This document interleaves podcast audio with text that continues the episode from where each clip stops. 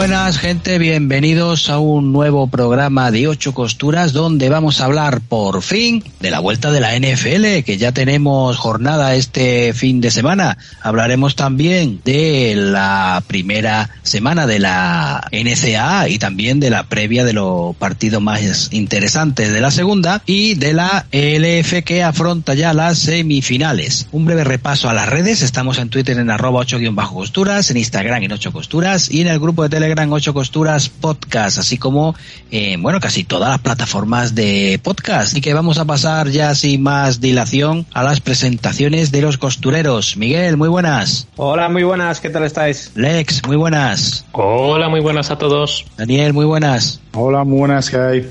Alberto, muy buenas. Hola, muy buenas costureros, ¿qué tal estamos? Y yo soy Enrique, un saludo a todos, gracias por estar ahí y como viene siendo habitual ahora mismo, viene la sección del señor Jones.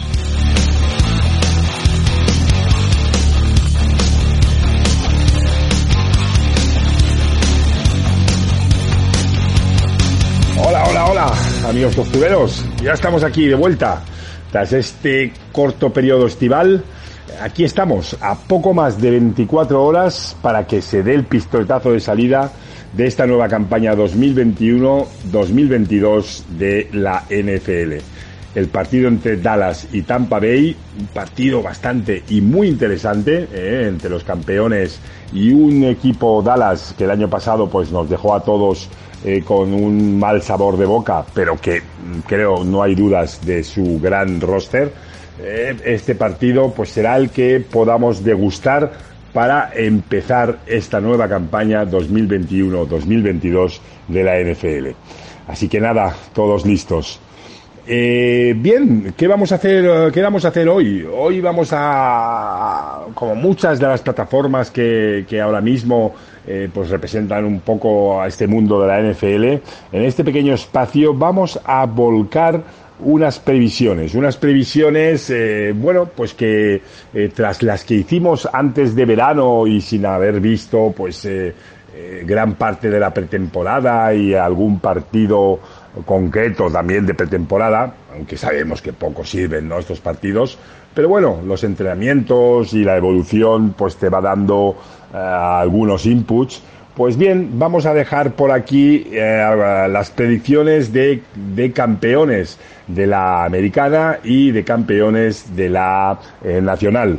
Por supuesto, nos mojaremos un poco más y veremos eh, eso, esos posibles wildcards eh, que, que, veremos, esos posibles equipos de wildcard que hoy por hoy podemos eh, pensar que, que, llegarán, ¿no? Sin más, vamos a la americana.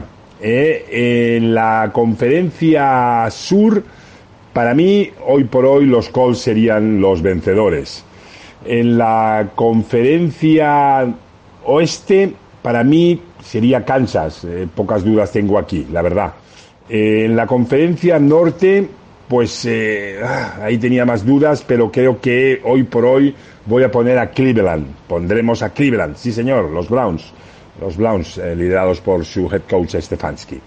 Y en la este, pues para mí, pues vamos a poner a los Bills. De esta americana, para mí Wildcards, Wildcards estará compuesto eh, por Ravens, los Pats de Bill Belichick y los Titans, Tennessee. Exacto. Así quedaría la americana, oh, ya os digo, eh, a día de hoy y por lo que he podido ir viendo eh, un poco de estos entrenamientos y de la evolución de algunos jugadores. Vamos a la nacional. En la nacional, pues en la conferencia sur, pocas dudas también me queda aquí con Tampa como vencedor. En la conferencia oeste eh, voy a poner a San Francisco, a mis queridísimos eh, 49ers. En la norte eh, me voy a decantar por Green Bay. Y en la NF, en la, la nacional este, me voy a decantar por Dallas. Sí, ya sabemos que hay mucho hype con Washington y Nueva York en esta temporada pero creo que Dallas va a reivindicarse y evidentemente decir que tienen y son el mejor roster de esa división. Eh, equipos que creo yo podrán eh, ir a, a Wildcards, eh, los Rams, Minnesota Vikings y Washington y Washington también les veo allí. Estos para mí cómo puede estar hoy por hoy estas dos conferencias. Bien, y bueno, pues vamos a mojarnos un pelín más, vamos a ir un pasito más y vamos a ver qué partido, qué final de conferencias eh, podría haber yo. Eh, como final de conferencias, eh, a mí en la americana mm, me decanto por un Kansas Cleveland. Así es, amigos, Kansas y Cleveland jugarán esa final. Y por la nacional veo a Tampa Bay y San Francisco 49ers. La final, la gran final, esa final que todo el mundo espera que llegue, pero que mm, de alguna manera no quiere que llegue porque es el final ¿no? de la temporada, pero que por supuesto queremos disfrutar. Esa final ese año será para mí y bajo mi punto de vista entre Kansas City y San Francisco 49ers siendo los vencedores y tomándose la revancha de aquella final, de la última, de una de las, eh, de la última final entre estos equipos, ganando los San Francisco 49ers. Bueno, eh, ya sabéis, aquí hay parte de cariño en estas predicciones, se pone cariño por equipos, a veces también, tiene que ver, por supuesto, pero intentas, eh, pues, poner la objetividad de lo que has podido pues evaluar eh, de la evolución, ya os digo, de estos equipos y de sus jugadores durante esta campaña, durante esta pretemporada. Venga, compañeros, eh, dejar vuestras predicciones, vamos a mojarnos para que más o menos allá por mitad de temporada podamos retomar estos vaticinios y quizá echar unas risas juntos y de nuevo pues volcar lo que vemos eh, de allí en adelante. Un saludo costureros y de nuevo ya estamos por aquí, con ganas de NFL y con ganas de compartir. Nos vemos por las redes. Un saludo. Pues nada, muchas gracias a Luis por enviarnos su audio y vamos a comenzar ya con la primera semana de la NFL. Primer partido, pues nada más y nada menos en el Thursday Night Football, Dallas Cowboys contra los campeones Tampa Bay Buccaneers. Bueno, Miguel, por alusiones, ya que tú eres de Tampa, que eres de eres, eres seguidor del equipo, vaya. tú eres de Guipúzcoa, no eres de allí de Tampa, pero bueno, eres seguidor del equipo. ¿Qué te parece? Pues muchas ganas de ver a los Buccaneers ya y en un debut como con Cowboys, con todo lo que lo que lo que ello conlleva, ¿no? Como a ver si se ha recuperado Dak Prescott y, para ver un poco a CJ Lamb y, todo esto. Pero bueno, lo que más ganas tengo es de que esto ya empiece a rodar la maquinaria y volver a tener eh, a los Bucanes jugando y a ver cómo volvemos, porque siempre dicen que el campeón no repite, pero vamos, que si el año pasado se pudo hacer historia, ¿quién dice que este año no? A ver si, si para una vez que quiero que ganen los Bucanes no la cagan y le meten a, a los Cowboys, pero bien, como debe ser. pero, pero no, bueno, eso, sobre todo hay muchas ganas de que vuelva, vuelva a jugar eh, la élite y, y, veamos los partidazos y el show de la NFL. Que por fin empieza esto, chavales, que no queda nada. En un día estamos ahí ya disfrutando y, y vamos a ver que Tampa tiene pinta de, de que van a llegar muy lejos también esta temporada. Ah, ya los ha agafado. Bueno, ¿lo vais a ver en directo o vais a preferir mejor ya luego el diferido del viernes? Es muy tarde, ¿no? Las 2 y 20 de la mañana. Bueno, el año pasado ya me levantaba más de un partido, pero todo dependerá de la jornada laboral. Y cómo llegue.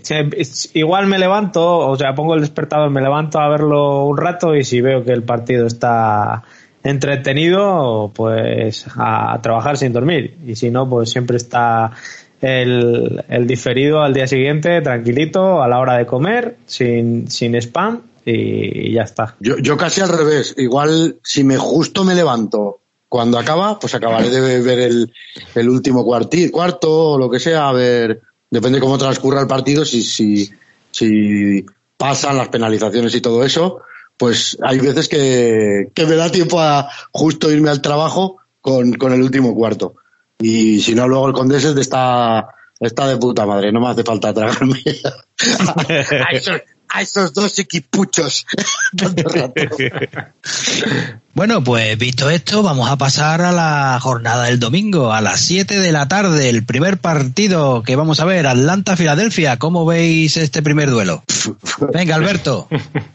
Yo es que casi va a ser toda la tónica del año igual. Pues a, intentar divertirme, a ver si rascan algún partido, eh, a ver los rookies de cada lado, cómo, cómo llegan, porque se supone que son las referencias ofensivas de cada lado, o sea, de, de Bonta Smith y Kyle Pitts, pero vamos, eh, como vengo con las expectativas tan del suelo, eh, sí que lo veré, por supuesto, es mi equipo, es el que voy a ver, pero vamos, mm, no, no hay mucha esperanza de nada. Muchas ganas de ver, ¿no? Tanto a Devonta, como has dicho, como a Kyle Pitts, a ver qué, cómo se desarrollan, porque los dos tienen muy buena pinta para, para, este, para esta temporada. Eh, también habrá que echar un ojo esta temporada a Ridley, que, que va a ser ya el receptor uno, o sea, ya sin Julio Jones va a ser el, máximo destinatario de, las bolas por parte del quarterback de, Ryan y, bueno, a ver Filadelfia que, nos encontramos con, un equipo que quizás, eh, Alberto, está mejor de lo que parecía en, en la offseason, ¿no? Yo le veo un poquito más entero, con una defensa medio decente y, y bueno, no tan mal como nos lo habéis vendido los, los propios hinchas de Filadelfia, creo yo. Es que la defensa es buena, la defensa es buena en sí. Lo que pasa es que son más viejos que Matusalén. Entonces, sabemos que en la jornada 3 van a ya dos o tres de los titulares gordos van a estar tocados o no van a poder jugar o, o cualquier o cualquier cosa. Pero el ataque es que no hay por dónde lo cojas. O sea, no vamos a rezar para ver si haces un pick and six, a ver si el otro equipo no está muy acertado, si Jake Elliott eh, llega, eh, anota los field goals, pero yo no espero mucho. Mira, espero más este año, otra vez, que ya lo he dicho Mario de una vez, espero más de Arcega, porque creo que Siriani tiene más en mente donde usarlo. pero bueno, no, sí, no, yo no lo veo que vaya a hacer, o sea, 800 yardas, pero que igual te hace 150, pero cuatro touchdowns, a lo mejor, porque lo utilicen en el sitio donde lo tienen que, usar. O, o mismamente, ahora están con los equipos especiales vamos, desde el primer año se veía que era el mejor bloqueador de Filadelfia de los receptores con diferencia. Y, y ahora este año parece que están descubriendo, no, es que los equipos especiales lo hacen bien, porque bloquea muy bien, joder. Pues si las jugadas de carrera, muchas veces Sanders busca a su lado. O sea, más que, más que el del Titan. Es que bloquea mejor que muchos Titan. Pero bueno, que, que, nos enrollamos y eso. Que no es un partido, no es un partido prime, este, precisamente. Menos mal. y bueno, tenemos que ver también si Atlanta hace como siempre, ¿no? De caerse en la segunda o no. Que es otro de los cafés que les metemos. Hay que ver si, si se, les ha pasado. o se hace un pits stop. Oh, oh, empezamos la temporada. Empieza la, los redobles de tambor en la temporada, en la primera semana de la NFL.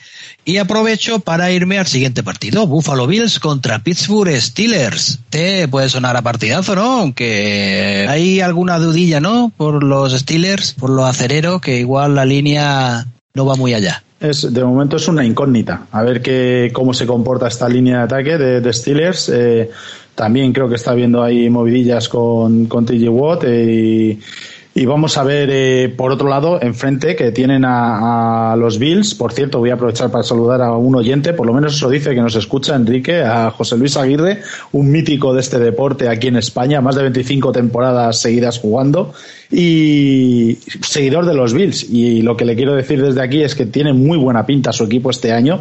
Es, eh, yo creo, uno de los eh, máximos candidatos, o por lo menos más firmes, viendo el roster y viendo la, proyección que llevan estos últimos años, a ser un contender claro para llegar mínimo final de conferencia y, veremos a ver si, incluso más allá de conseguir por fin ese anillo tan deseado por, por parte de la Bill Mafia. La verdad que es un partido muy, muy atractivo, ¿no? Quizás de los de, los de las siete, eh, el mejor partido, diría yo, casi.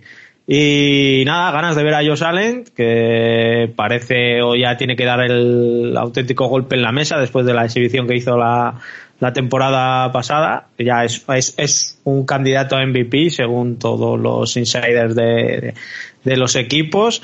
Y nada, y sobre todo muchas, muchas ganas de ver a este Dix. O sea, las manos que tiene y, cómo corre las rutas. Y la verdad es que es un, un, jugador que me gusta mucho y tengo ganas de ver eh, a estos Bills. De, y por parte de, de estos, de los Steelers, pues eh, a ver qué tal la defensa este año. el año pasado dieron un buen nivel y, a ver a ver cómo está Big Ben, porque eso también quiero verlo. Sí, bueno, es partidazo por eso, ¿no? Porque nosotros creemos que se van a caer los Steelers porque creemos que se van a caer Big Ben.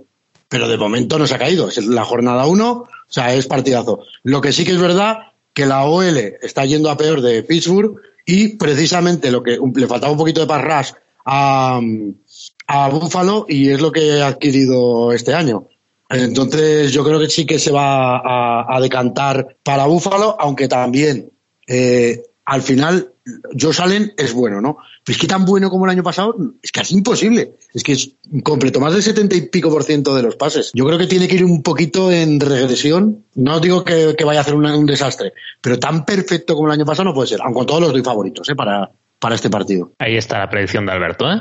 Metiéndose con los Bills y con Ale. Pero vamos, yo tengo ganas de ver a ver qué pasa con ellos, ¿eh? que es un equipo que me, llama bastante la atención para esta temporada. Pues nos vamos al siguiente partido. Si hay que ver en el de antes, pues bueno, a ver cómo está el señor Big Ben, a ver si Josh Allen sigue con esa progresión que, que tiene. Pues vamos a ver en el siguiente partido que es Cincinnati Bengals contra Minnesota Vikings, cómo regresa el señor Joe Burrow. Porque ya lo decía desde, desde que hicimos lo de Dallas, lo decía Antonio Magón, que se pensaba, él creía que iba a estar desde jornada 1 y vamos a ver qué tal. Sí, pues bueno, eh, mucha esperanza en Burrow, pero ostras, eh, ganarle a un equipo que está tan hecho como Minnesota, yo lo veo, lo veo complicado. Me imagino que van a dar bastante guerra eh, este año si les dura Burrow, porque para mí esa franquicia es Burrow y Burrow y los otros que jueguen. Pero esa es la franquicia. Y favoritísimo Minnesota con ese juego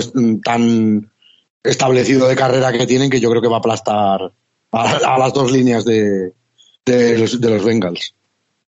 quizás es lo que tú dices, ¿no? Que tiene un juego muy establecido. Eh, Kirk Cousins, eh, pues, aunque a Alex no le guste, que todos lo sabemos, eh, es un, un cubi muy aseado, o sea, no va a dar un pase más de que se salga de, de lo que tiene pactado, vamos, de, del juego ABC. Y, y, nada, Minnesota eh, en principio, este tiene que ser uno de los partidos en los que se lleve la W.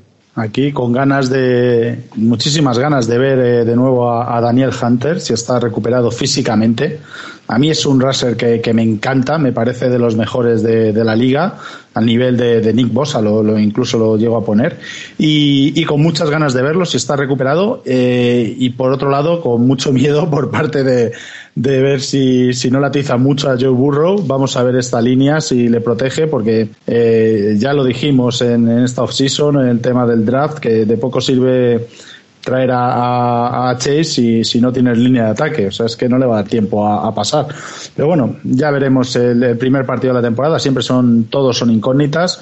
Pero creo que sí, lo que habéis dicho vosotros es, es casi clara eh, esta victoria de, Minnesota, que para mí es un equipo que va a dar, va a dar mucha guerra esta temporada porque la defensa creo que, tiene bastante buen equipo. Mi saludo a Kirk Cousins, como siempre, le deseo una buena temporada, pero bueno, yo creo que la primera se la llevarán, pero a ver, a ver qué ocurre. Bueno, pues después de los buenos deseos del ex, vamos con el siguiente partido, Detroit Lions con Jared Goff se enfrentará a unos San Francisco 49ers, pues fíjate tú, con Garópolo, después también del, de la polémica que ha habido. Bueno, ¿cómo veis este partido? ¿Cómo veis a, a, estos dos equipos? Porque Detroit también pintaba nada más que regular, ¿eh? No, yo creo que, que muy favorito, muy, muy favorito.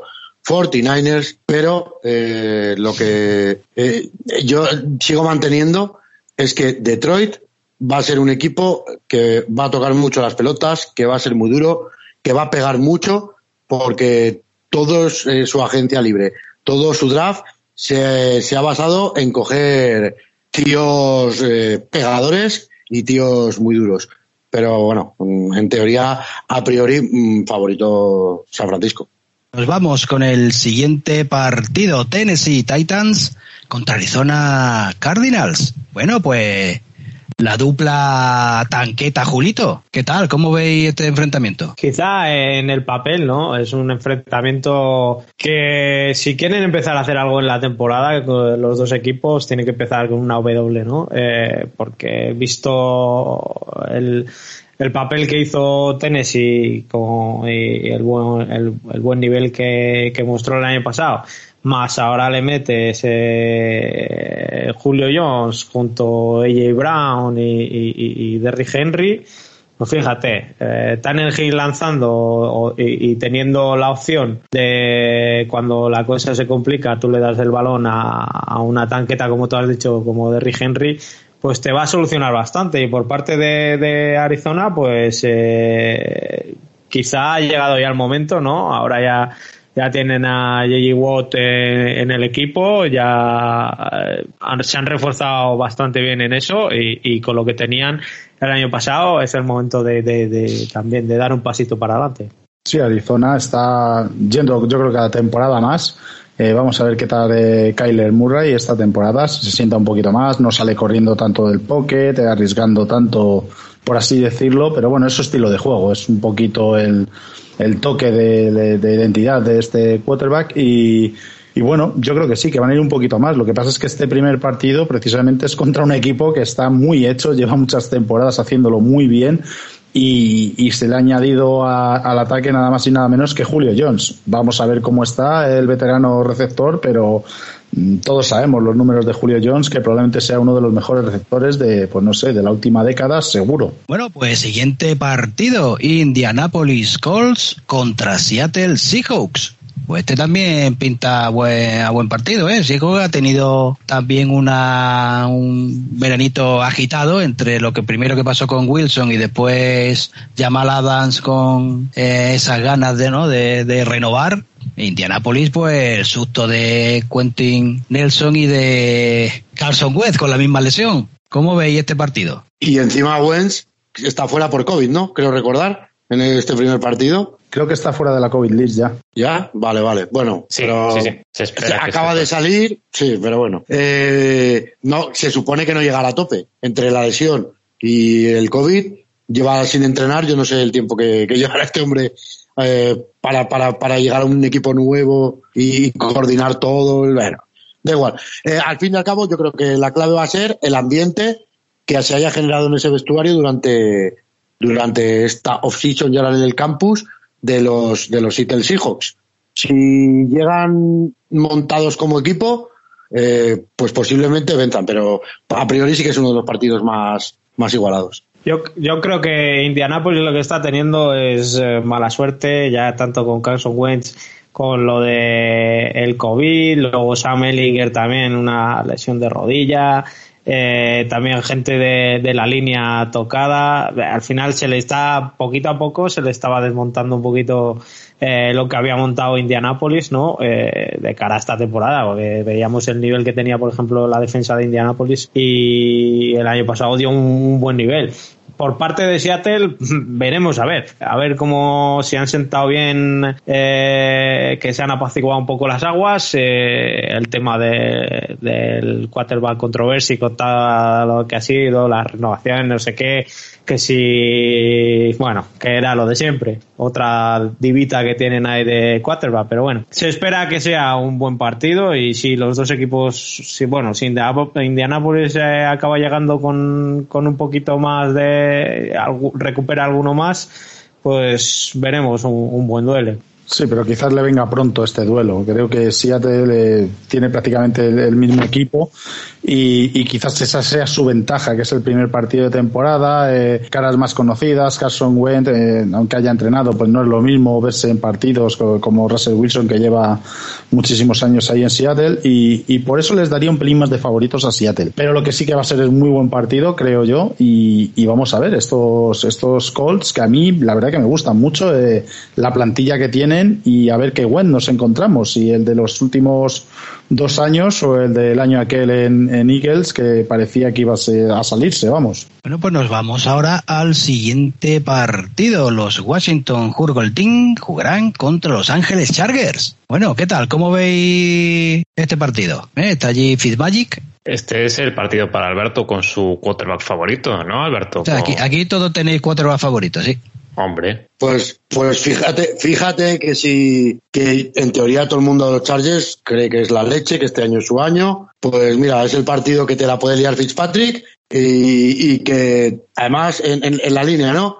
Que lleguen al descanso ganando Chargers de tres touchdowns, por ejemplo, fácil, que mm, Fitzmagic se vuelva loco, empiece a lanzar y acierte todo y que a Herbert le pase lo contrario, que empiece a mirar el marcador y empieza a decir, a ver si hacer cálculos tal, y es cuando la lía.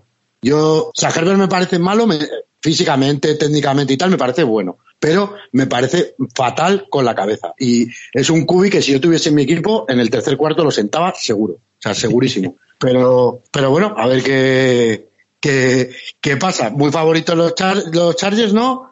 Pero yo apuesto por el fútbol team aquí. Además, o sea, Fitzmagic le suele ir bien los comienzos de temporada, ¿eh? Así que yo creo que por ahí pueden tener su baza. Aparte de eso, estamos obviando la defensa que tiene Washington. Eh, ahí, ahí va a ir yo, la defensa de Washington. Una defensa hecha ya y, bien hecha, además. Y si eso está en, el draft nos han movido mal eh, reforzando el ataque, quizás el, tema del quarterback no, sabemos Magic es capaz de lo mejor y es capaz de no tener su día, digamos. Vamos a ver, vamos a ver. A ver cómo si yo recuerdo un inicio de temporada con los Tampa Bay que, o sea, se salió por completo Fitzmagic y igual tiene ese día. Sí, no, y lo que has dicho tú de la defensa. Yo con muchas ganas de ver si consigue finalmente hacerse un hueco en el equipo eh, eh, el running back Jared Patterson me parece un pedazo de jugador eh, este Andraste del running back y y vamos a ver, vamos a ver si, si consigue hacerse un hueco. Lo tiene difícil ahí con Antonio Gibson. Eh, la temporada pasada se salió también. Pero a poquito que le den la oportunidad, con muchas ganas de ver si, si empiezan ya prontito a meterle en el roster, que ni siquiera sé si, si jugará el partido, si hará roster en el partido o no, yo entiendo que sí. Y, eso, la defensa de Washington. Yo me quedo con, con que hay que estar atentos a esta defensa, que creo que va a ser una de las más duras de este campeonato. Bueno, y vamos con el siguiente partido. Carolina Panthers jugará contra New York Jets. Bueno, ¿cómo lo veis ahora? ¿Lo veis como el año pasado? Nada, hecho la derrota segura de Jets. Esto es la venganza de Darnold. Eso mismo estaba pensando.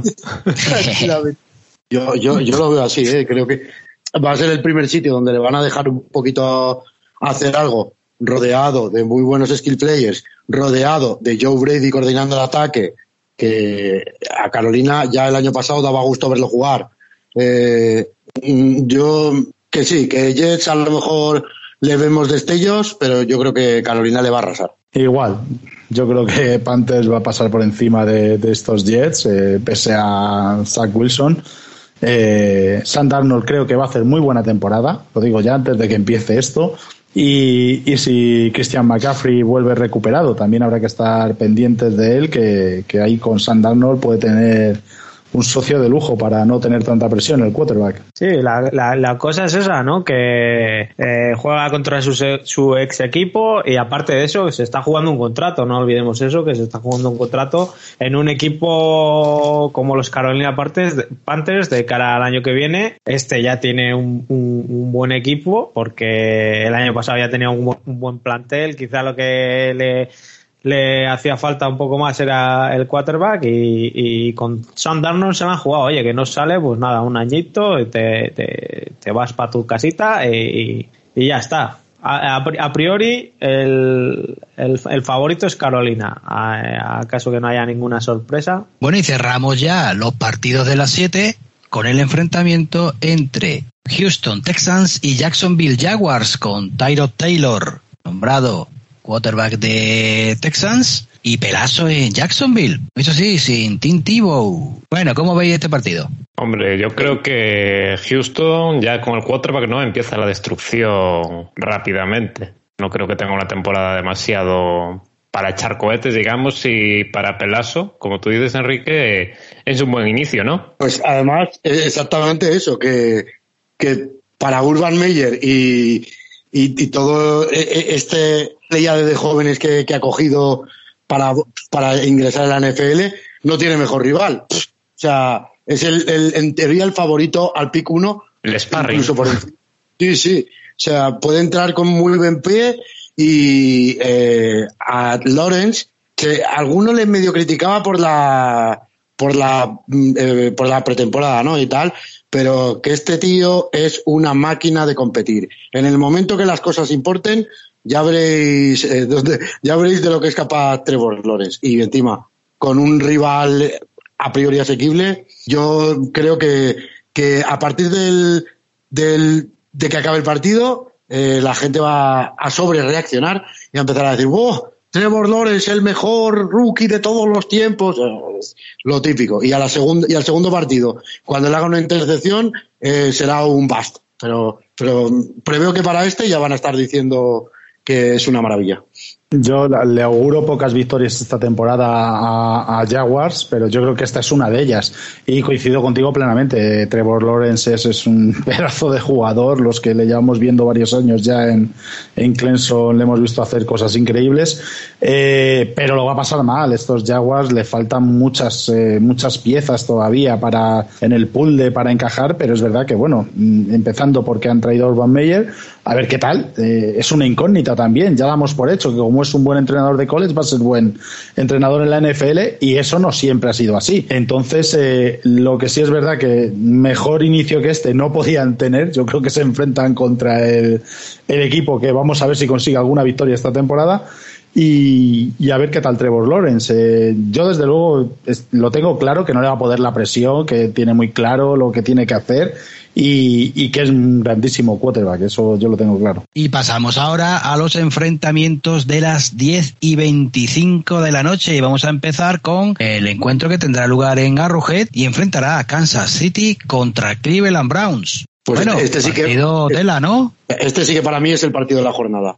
De todos, de, de todos los que se juegan, vamos, de los 16, para mí es el más el más potente, el de dos para mí contenders, y, vamos, eh, el que no hay que perderse. Y yo creo que para Cleveland es una piedra de toque bastante dura también para comenzar, ¿no? Que luego lo que decíamos antes, las sobrereacciones de la primera jornada, ¿no? Que te puedes encontrar también con ese problema, sobre todo de cara a gestionar la 2. Sí, porque además yo, yo veo incluso un pelín mejor a, Cleveland. Eh, al fin y al cabo, los Chiefs, primer partido de la temporada, no tal. Si todo va normal, evidentemente deberían de llevarse los Chiefs por, por ser quien son, pero yo es que creo que va a ganar este partido Cleveland y vamos a ver cómo lo gestiona eso, como has dicho tú, Lex, si, si no se vienen muy arriba, viéndose ya ganadores de, la Super Bowl antes de empezar la temporada. Pero lo que está claro, lo que ha dicho nada más empezar eh, Alberto, es el partido de la jornada. O sea, si en algún momento se puede decir, este es el partido de la jornada, es un auténtico partidazo. Y otro partido también interesante es el que va a enfrentar nada más y nada menos que a New England Patriots contra Miami Dolphins. Mac Jones contra Tua. Sí, este, este partido tiene sobre todo ese, ese aliciente, ¿no? Y los dos eh, aspirantes a desbancar a, a, Buffalo. Mm, es un partido muy importante porque es divisional y, a ver qué, qué hacen los dos cubis entre, entre comillas novatos, que van a ser los encargados de dirigir a los equipos. Tampoco te diría seguro quién creo que va a ganar, porque me parece que está 50-50. Y las dos defensas están muy bien trabajadas. Bueno, es que ¿de qué, vamos, ¿de qué vamos a hablar, no? De un equipo de Bill Belichick y de un equipo de Flores que es discípulo de Bill Belichick. O sea, también se, se conocen. Creo que no será, será encima, siendo de los primeros partidos de la temporada, preveo marcadores bajos que van a importar mucho los detallitos, eh, los retornos, los field goals, a ver, y sobre todo también muchas, muchas ganas de que, de que Flores le suelte la correa a Tua y veamos al Tua, la calidad que tiene Tua, que es que de momento no, no, se, la, no se la están dejando, están sobreprotegiendo y no, no, no le abren el playbook. Entonces, yo creo que va a ser un partido muy cerrado, poco vistoso, y que se lo va a llevar el que mejor Special Teams tenga, por ejemplo. Pues Special Teams, eh, los equipos de Belichick, eh, quizás sea uno de sus puntos fuertes. Así que, como siempre, como empezamos todas las temporadas, solo por ser quien es el entrenador, yo aquí me decanto por, por el equipo de New England. Y porque tiene a Malcolm Perry ahora ya en su en, su, en sus filas. Le habrá, le habrá llevado el playbook de Miami. Le habrá dicho, a ver, ¿qué recuerdas? ¿Qué recuerdas? La, la, semana anterior, oye, la semana anterior le ha llevado el playbook fresquito, fresquito. Y nos vamos a otro de los partidos que también suena partidazo. New Orleans Saints jugará contra Green Bay Packers. Partidazo, nada. Le barren, hombre. Esto no, no hay color aquí gana Green Bay claramente. Hombre, a ver, pero, en serio, ahora, eh, en serio, es, es un buen, muy buen partido, evidentemente, eh, más siendo allí en, van a jugar a Florida, además, no, no juegan en Nola por el tema del, del temporal, del, del ciclón este de Aida, y, y bueno, vamos a ver, yo confío en que, que sea la primera victoria de Green Bay, vamos a empezar a ver a, al MVP de la temporada pasada, a ver cómo viene. Eh, yo lo veo bien, se le ve con ganas, eh, se le ve de muy buen rollo en los entrenamientos con, con el entrenador, con la Fleur. Y, y, vamos a ver qué, qué, podemos destacar de este partido, pero confío en que sea la primera victoria para, para los queseros. Claro, es que era lo que te iba a preguntar, pero las, las, le habéis preguntado a vuestro a vuestro dios a vuestro al, al, que os tiene al que os tiene secuestrado que le apetece si le apetece jugar le apetece ganar esa divita que tenéis ahí que a la que estáis todos toda la franquicia y todos arrodillados. Esto es fácil. esto es fácil. Si si se empieza el partido y tiene esa sonrisa en la cara ya está partido ganado si está con el careto de hoy no es mi día, eh, vamos a ver que, que, la defensa de Nueva Orleans no es precisamente una de las malas de, de esta liga y, y, cuidadito con ellos. Esperamos, yo es que veo, la verdad, ahora en serio, no es porque sea el equipo que más me gusta, sino no, porque es que, no, pero independientemente de, veo muy bien armado eh, el ataque de, de Green Bay veo a, a Mari Rogers, al, al, rookie, que va a tener, va a tener protagonismo, me da a mí en este ataque. Y, y, bueno, es que todas las líneas en el ataque creo que está bastante bien. La única pena, la baja, lo que hablamos la semana pasada, la baja de, de David Bakhtiari es muy importante para, para el ataque de Green Bay, pero bueno, seguro que sacan recursos eh, buscando pases más rápidos, en jugadas, eh, pases cortos y, muchas, pues eso, muchas optativas que, suele buscar eh, Rogers, tanto en RPOs como en, play actions y, y, también empezar a ver a Aaron Jones, que es uno de los mejores running backs de esta liga, con muy buenas manos. Así que espero y, y preveo la, la, primera victoria para Green Bay. Bueno, y cerramos esta franja horaria con el partido que enfrentará a New York Giants y a Denver Broncos. Los Denver que vienen con Teddy Bridgewater de quarterback también ha, ido, pues, ha habido polémica también porque que si Teddy, que si Drew Locke y los Giants, pues bueno, vamos a ver si empiezan ya también a carburar o no, porque también parece que está la cosa también medio regular allí. Nueva York, desde luego, tiene un tino últimamente con los equipos que vaya tela. Fijaros lo que es, eh, lo que puede cambiar eh, unos eh, Denver Broncos que estábamos hace apenas mes y medio diciendo que como vaya Rogers son aspirantes a ganar el título y ahora mismo lo que te cambia un buen quarterback. O sea, ahora mismo es que yo creo que estamos todos diciendo este partido ni fu ni fa por ninguna de las dos partes. O sea, es un partido de que bueno, si pasa de largo o luego, como dice Alberto, te ves el condense y, tan a gusto. Eh, nada, poquita cosa salvo que ver, eh, igual que hemos dicho antes con Christian McCaffrey, otro de los grandes nombres de esta liga, como es Saquon Barkley, a ver el, regreso, cómo, cómo vuelve, y quizás ese sea el mayor aliciente. Eh, la defensa de Denver siempre es un equipo, como decíamos la temporada pasada, que compite, da igual que no tenga un gran quarterback, que es un equipo que va a competir, pero es un partido que la verdad que mm, sin nada Vamos, debe ser Pero... que has descansado ahora de que, ver que no Denver no tiene a, a Aaron Rodgers, ¿no? Ya, vamos, estás más feliz que, que la leche, porque si llega a caer ahí, entonces sí que vosotros estáis jodidos, ¿eh? No, nosotros, por supuesto, pero ya no nosotros, eh, el resto de la liga. O sea, es que estábamos hablando que si, que si Aaron Rodgers eh, hubiera acabado en, en Broncos, esta misma temporada ya eran contenders para ganar el anillo. Y ahora mismo, ¿quién plantea que Denver pueda ser un, equipo para, para incluso afrontar eh, playoffs, si acaso? Es que, es que cambia muchísimo, Miguel. Por supuesto, para Green Bay el primero, porque era el primer afectado, porque es el, lugar donde venía Rodgers. Pero si, si, no hubiera sido así, estoy seguro que todos los que estéis aquí eh, veríais a Broncos como, como, un equipo aspirante. No, y, y, yo volviendo al partido, creo que va a ganar Broncos simplemente porque Bridgewater ya lo conocemos. No la va a cagar, ya está. O sea, con no cagarla ya le vale, confiará en su defensa y, el que sí que puede hacer alguna aliada es Daniel Jones. Entonces, para mí es un partido que se va a llevar Broncos. Totalmente, sí. Opino igual. Bueno, nos vamos al Sunday Night Football que enfrentará a Los Ángeles Rams con Matthew Stafford, qué raro suena esto, contra Chicago Bears sin Strubinsky que también ya iba sonando raro. Ahí Lex se alegra. Eh, bueno, ¿cómo veis este partido? Hombre, pues yo por mi parte tengo ganas de ver también cómo empieza, ¿no? La, la era Stafford, porque a priori esa era una de las cosas que se le achacaba antes a Rams, ¿no? De Goff y su inconsistencia quizás, ¿no? Y ahora tienen a ese quarterback veterano que les debería, repito, debería darle el salto que necesitan, pero bueno, habrá que ver y en Chicago una pena no ver a Trubinsky realmente. Pero eh, en Chicago es Justin Fields el, el QB1 nombrado. Andy Dalton, Andy Dalton, ¿no? Sí, pero ya veremos lo que.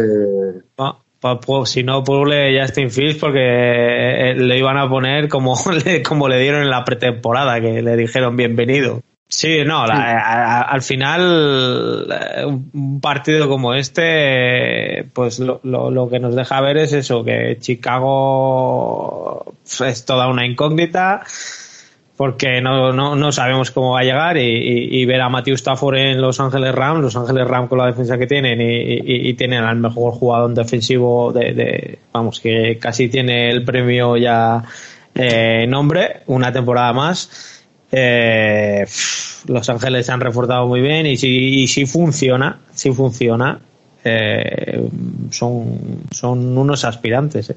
Bueno, ya ahora son todavía mejor equipo porque ya, ya eran un equipazo eh, con un gestor de juego. Si aparte del el gestor de juego, que yo creo que también lo sabrá ser, ser Matthew Stafford, aparte tienen esa amenaza profunda que tienen de, de cañón en su brazo, que, que creo que les abre muchísimas más posibilidades. Entonces, es seguro un contender al 100%. También se han reforzado en el, tras la lesión de K-Makers, eh, también cogieron running back. No veo que, que, Chicago le pueda, le pueda hacer nada. O sea, es que es prácticamente imposible. Y más Andy Dalton es un cubi, digamos, mediocre, ¿no? Y si tienes que sacar a Justin Field a los, a los Leones Mm, enfrentárselo primero a Aaron Donald, a Ramsey por ahí de, cornerback, es que lo estás matando. Y, lo triste es que creo que como vaya muy mal las cosas, lo van a tirar a leones, eh, echando leches. que no se carguen al chaval. O sea, a ver. Bueno, y vamos a terminar con el Monday Night Football. Las Vegas Riders contra Baltimore Ravens. Unos Ravens que está, o que estaban haciéndole pruebas a Le'Veon Bell porque es que está su otro running back, Justin Hill, pues eh, se ha lesionado también. Si es que al final no sé si lo están haciendo adrede para que corra la mar. Es que eh, ya, ya, ¿cuántos tienen en roster? Tenían cinco, se le han lesionado tres, creo que le quedaban dos, dos más la mar. O sea, tienen dos, tres backs, ¿no? Digamos, pero, joder, eso sí que es mala suerte en una misma posición, eh, tantas, tantas bajas. Y encima no es que sean cortas, ¿eh? porque Dobbins fue el primero con el cruzado de ligamento fuera la temporada. Justin Hill, el tendón de Aquiles, toda la temporada fuera. Joder, macho. Es, otra, otra cosa que estaba comentando, eh, me, me, lo han preguntado por Twitter, y es la cantidad de, de, de tendones de Aquiles que se están rompiendo.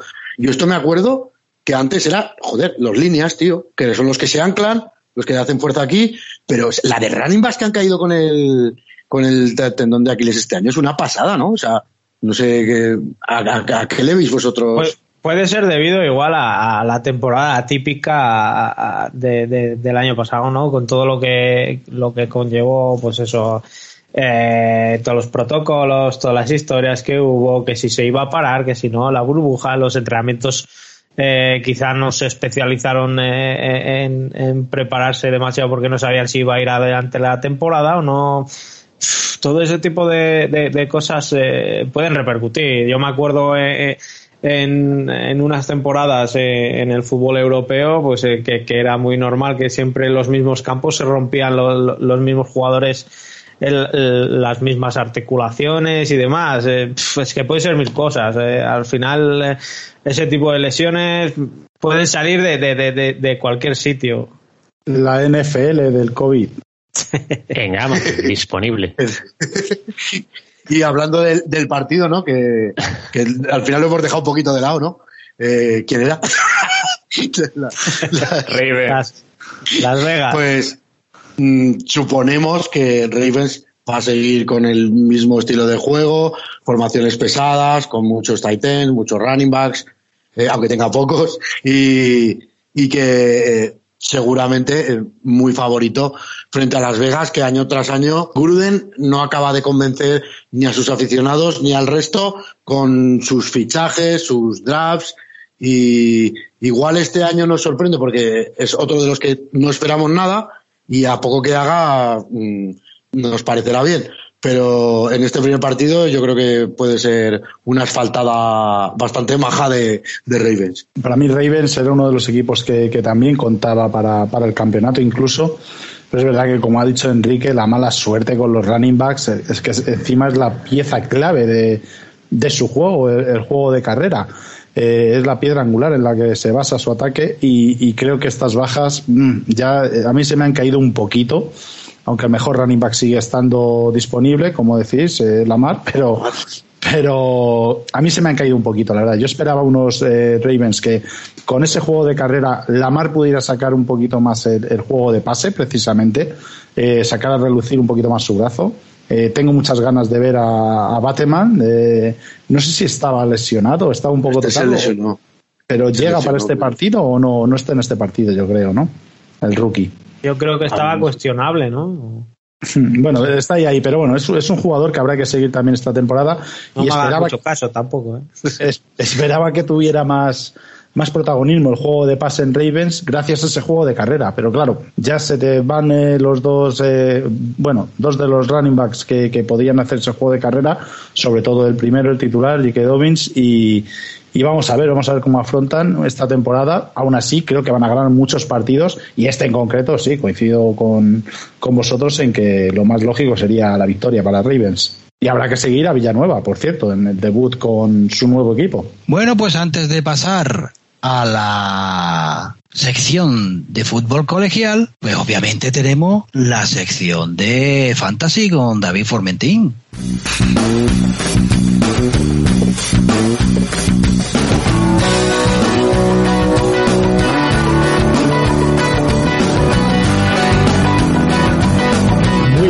Enrique, muy buenas, ocho costureros.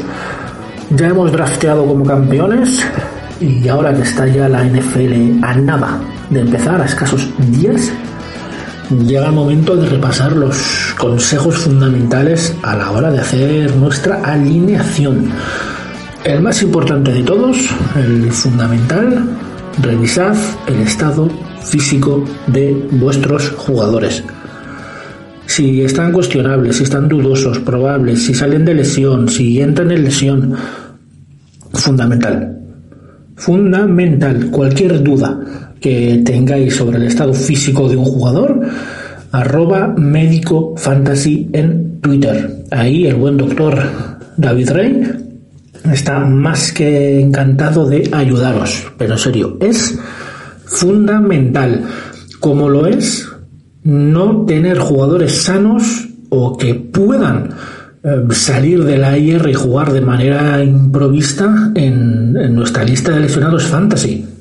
No sería la primera vez que tenemos a un jugador tocado o lesionado en la Injury Reserve, fichamos a un sustituto el sábado o el domingo a primera hora nos sacan ese jugador de la IR, ya no podría estar en nuestra liga fantasy, nosotros lo dejamos ahí, pero tenerlo ahí significa que no podemos fichar a un jugador de última hora. Y si ese cambio de estado se da con los partidos ya, iniciados, nos podemos ver en situaciones complicadas. Sobre todo si, por ejemplo, queremos fichar a un jugador que juegue el partido del lunes porque nos hace falta, pues como el jugador lesionado ya haya jugado, no vamos a poder cortarle, no vamos a poder sacarle de la IR y nos vamos a poder ver en situaciones complicadas. Así que revisad muy bien vuestra IR y el estado físico en general de vuestros jugadores. Otra cosa que tenéis que mirar muy bien es cómo empleáis el flex. Muchas veces no somos conscientes de que es una herramienta muy útil, no solo para poner al jugador que más puntos hace, sino que nos permite muchas veces evitarnos problemas. Por ejemplo, si tenéis un jugador que vaya a jugar el Monday Night, ponedle en el flex.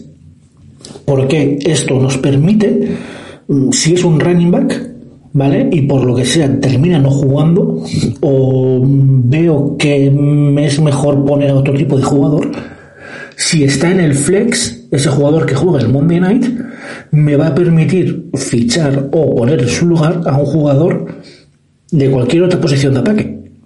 O si es un flex defensivo, de defensa. Me abre posibilidades que es muy recomendable teniendo en cuenta que hablamos de únicamente un partido.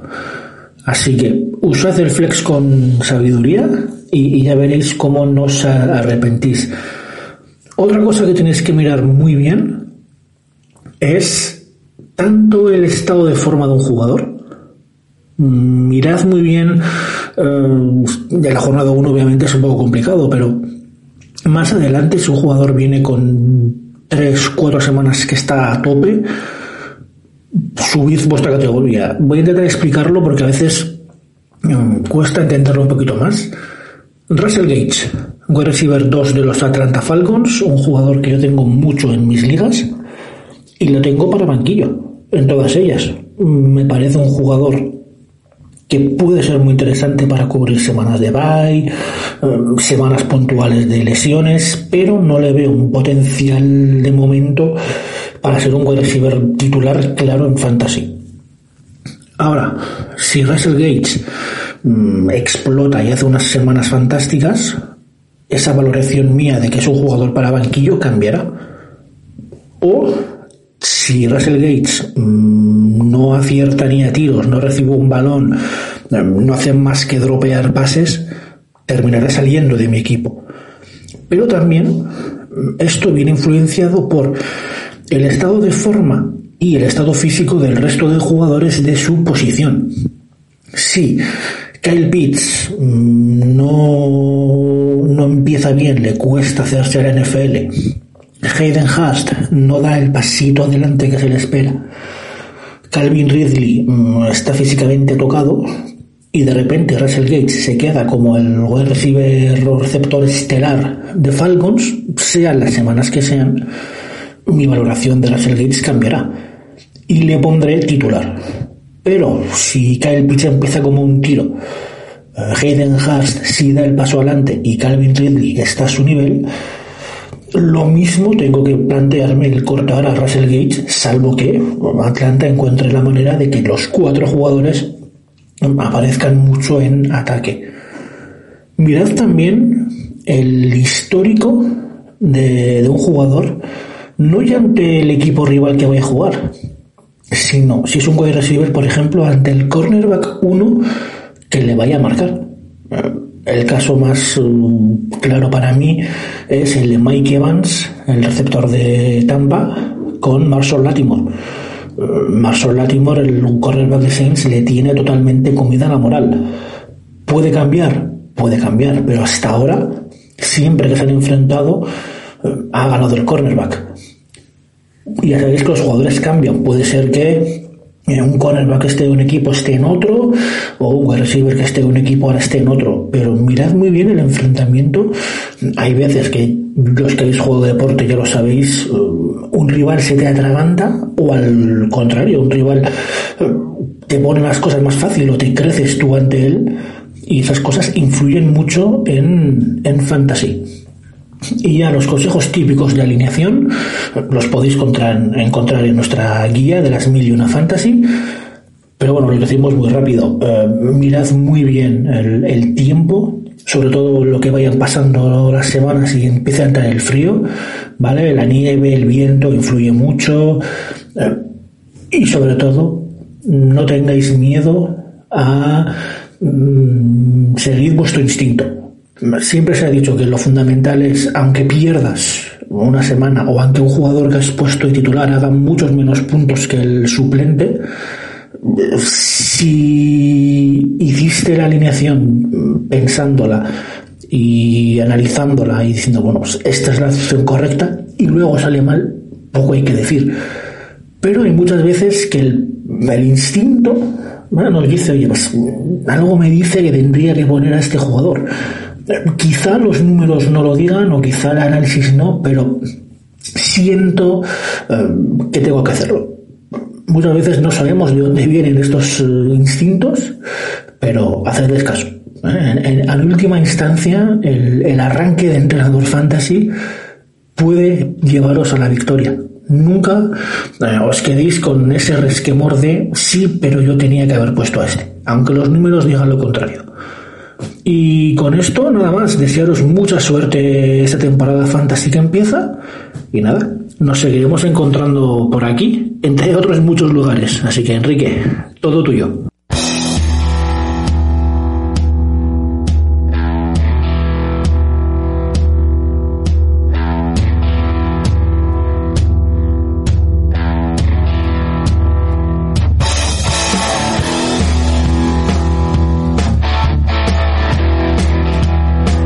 Ya entramos en el apartado dedicado al fútbol universitario y vamos a ver pues los partidos de las universidades ranqueadas y los resultados. Vamos a empezar el viernes y es que Ohio State ganó por 45 a 31 a Minnesota. Ohio State, que está rankeada la número 4 según el ranking de la ESPN. Y bueno, pues victoria de Ohio State, sobre todo cimentado en la segunda parte, ¿eh? que en la primera Minnesota le estaba dando un sustito. Es que hasta falta de cinco minutos eh, estaba Minnesota mm, con posibilidades de ganar tranquilamente.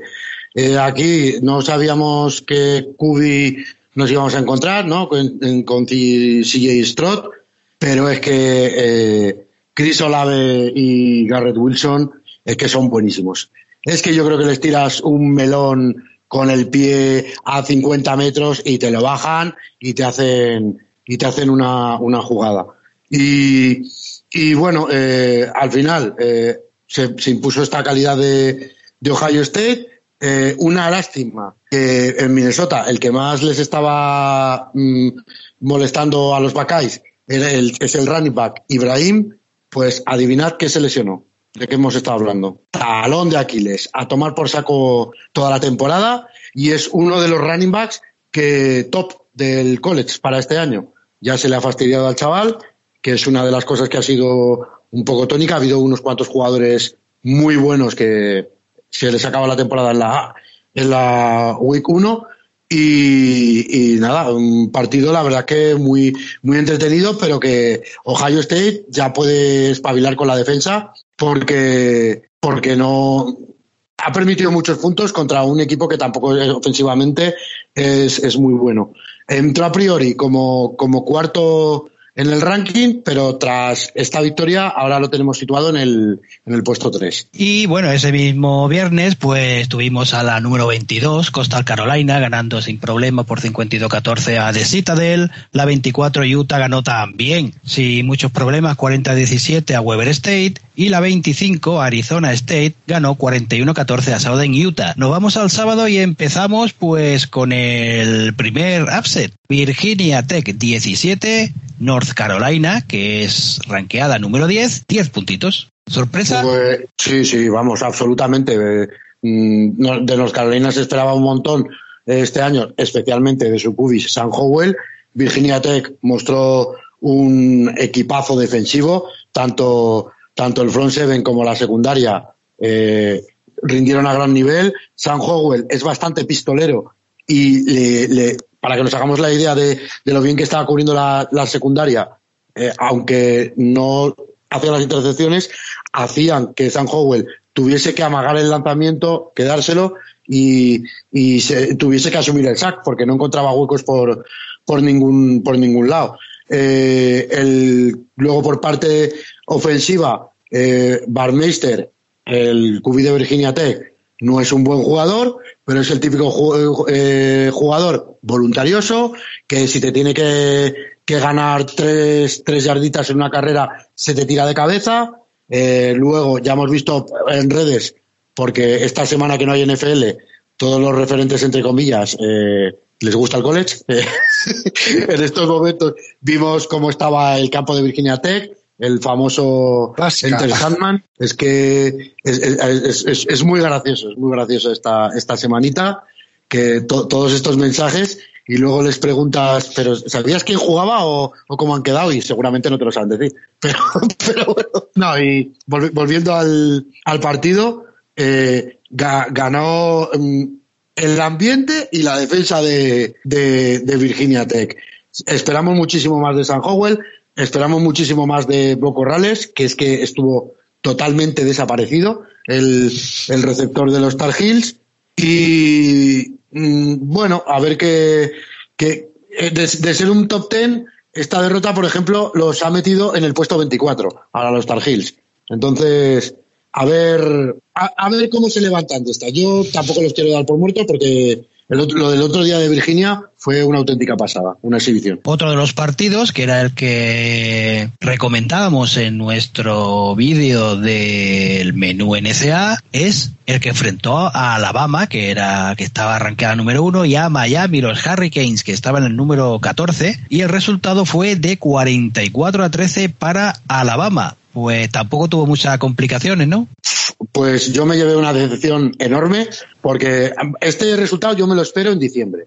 Si juegan Alabama y Miami en diciembre, eh, este, resultado me lo espero. Pero el primer partido de liga que, digamos, que, se- aún tienen que juntarse todas las piezas de los de Nick Saban, que la mayoría son nuevos titulares, eh, llegan y desde el primer snap hubo una superioridad aplastante.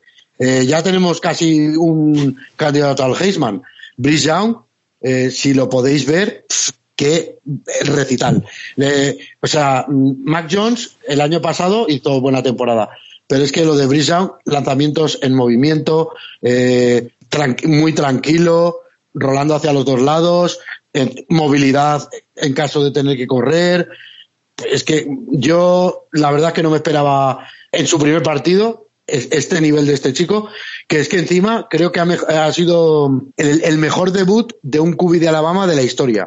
Eh, pues eso, más de 300 yardas de pase, no sé si eh, en touchdown, no sé si fueron unos cuantos eh, pases, cuatro por ahí mínimo. Eh, luego los el running back también Robinson que es senior, es su primer año que, que es titular, también salió y hacía lo que quería. Mira, cuatro pases de touchdown, aquí lo tengo, que dio Brice Young. Y muy decepcionado con Derrick King. Derrick King, viendo el partido, nos dieron la estadística de que hay seis cubis en la NFL más jóvenes que él. O sea, es un tío que está muy asentado. Ha, ha- ha hecho su peor partido de, de, de siempre. Lo ha hecho en este frente a Alabama. Le interceptaron dos veces. Eh, y, y nada, que yo esperaba aquí a lo mejor un posible upset.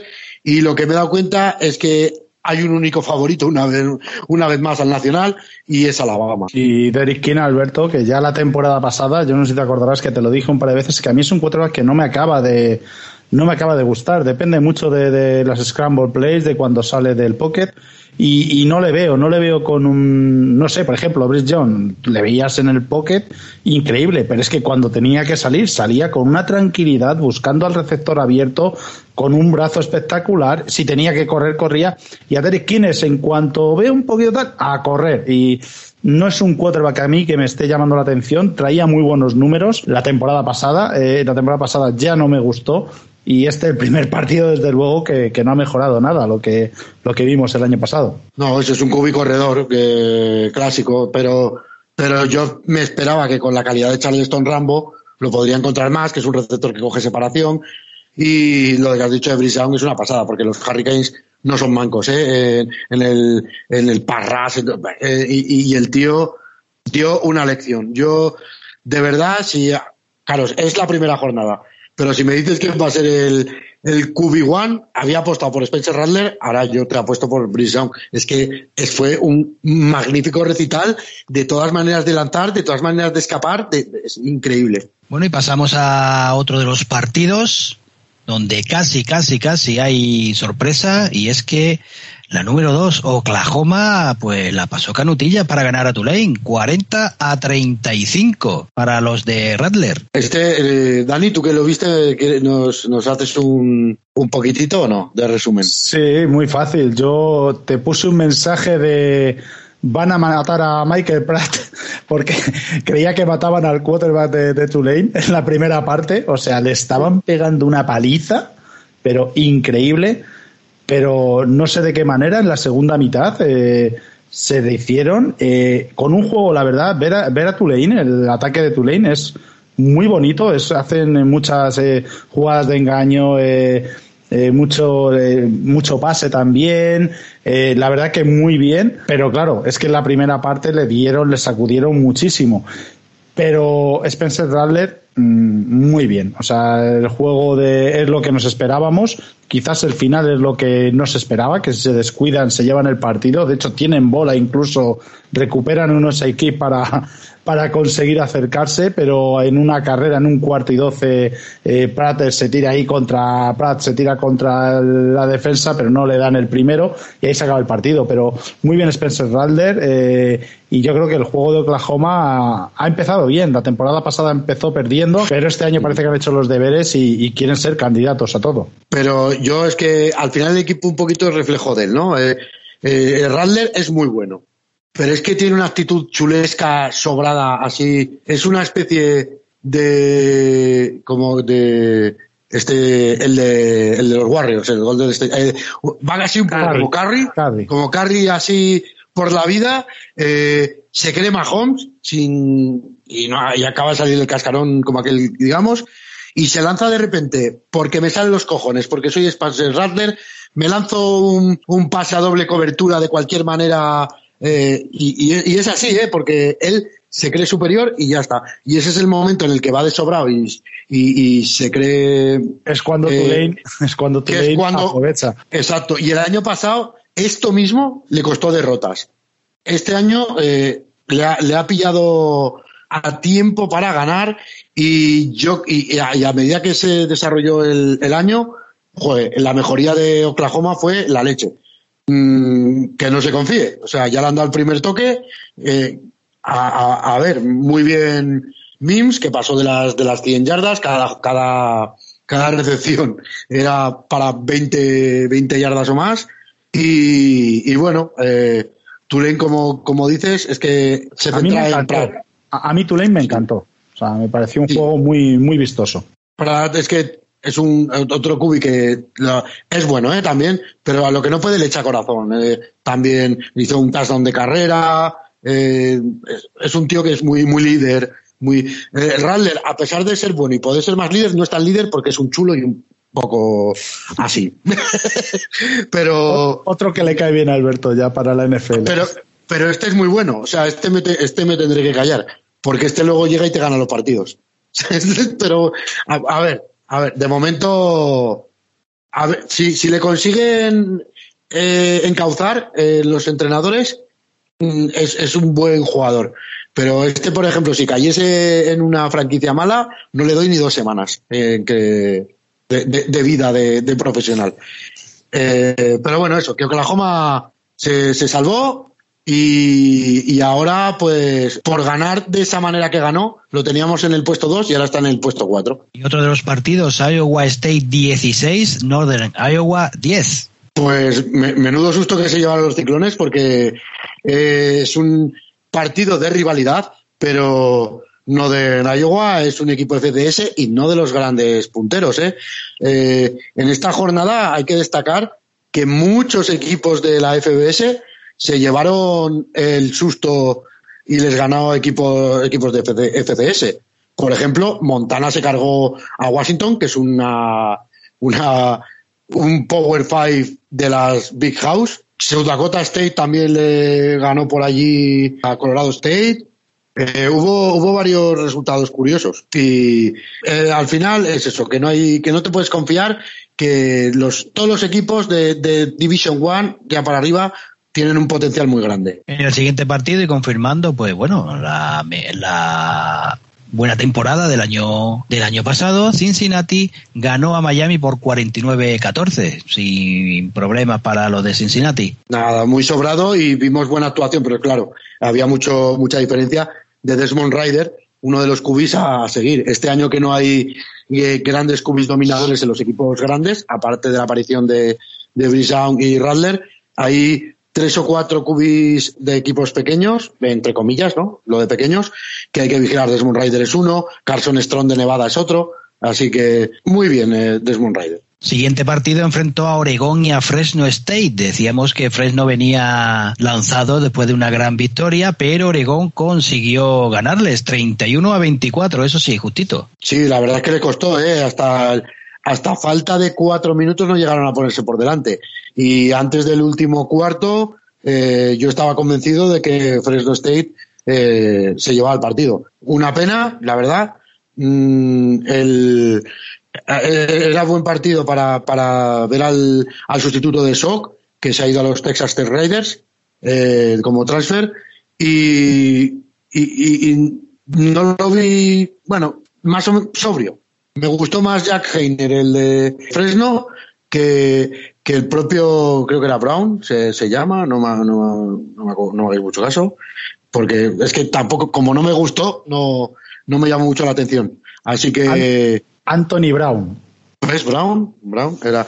Pues, eh, y el que más o menos jugó a su nivel fue Verdel, que también hubo una temporada final del año pasado que se declaró transferible y al final lo han, lo han convencido y, y, se ha quedado. Mucho tiene que mejorar Oregón porque encima la semana que viene le viene, le viene un Mura. Bueno, pues en el siguiente partido tenemos otro upset y es el que consiguió Penn State al ganar a Wisconsin por 16 a 10. ¿Tú que eres muy quesero, Dani? ¿Este lo viste? ¿O...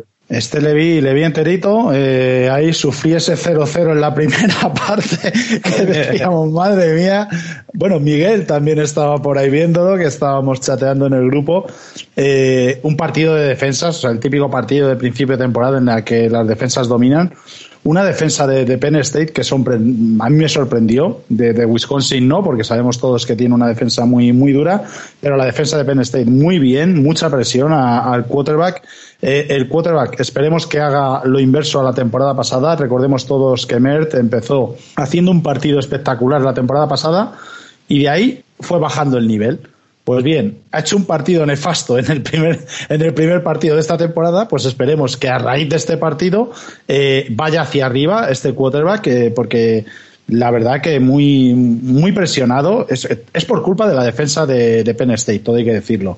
Pero llegan a conseguir dos intercepciones eh, y, y, nada, la verdad que no, no funcionaba nada. Un poquito bien eh, la carrera, sobre todo con Melusi. Eh, queriendo también buenas carreras, pero sobre todo Melusi era el que más eh, aportaba. Llegó a anotar también el touchdown de carrera. Y, si he de quedarme con alguien en este equipo, en, el de Wisconsin, quizás sea con Sanborn, el, linebacker, el número 57, auténtico partidazo el que se marcó. Ese fue un dolor de, de, muelas para, para, el ataque de, de, Penn State. Estaba en, todos los, en todas las jugadas, en todos los, los placajes y, y la verdad que muy, muy buen jugador al cual habrá que seguir, a, tener en cuenta. Y Penn State, que oye, pues después de una temporada la pasada que ni fu ni fa, parece que esta, esta temporada ha empezado fuerte, plantando cara a, Wisconsin y, vamos a ver, vamos a, seguir a este equipo que, que la verdad bastante bien. Sí, a mí lo que me da un poco de pena es, eh, y entiendo muchas veces que los Badgers eh, aficionados en España se quejen, es, es lo de Christ.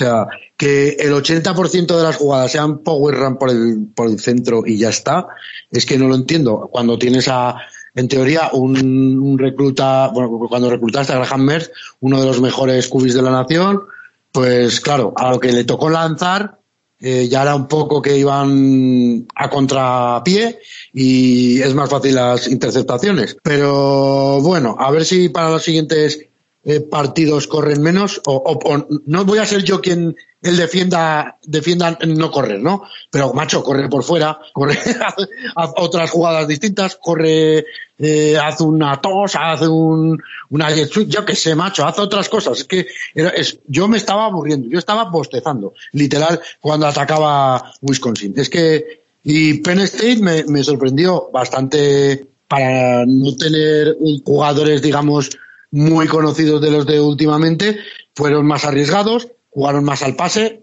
igual tampoco es que no podían correr porque Wisconsin les paraba muy bien, y Clifford me pareció correctito y el, el, el receptor Dodson me sorprendió, o sea, no lo tenía localizado y me pareció ba- bastante buen jugador.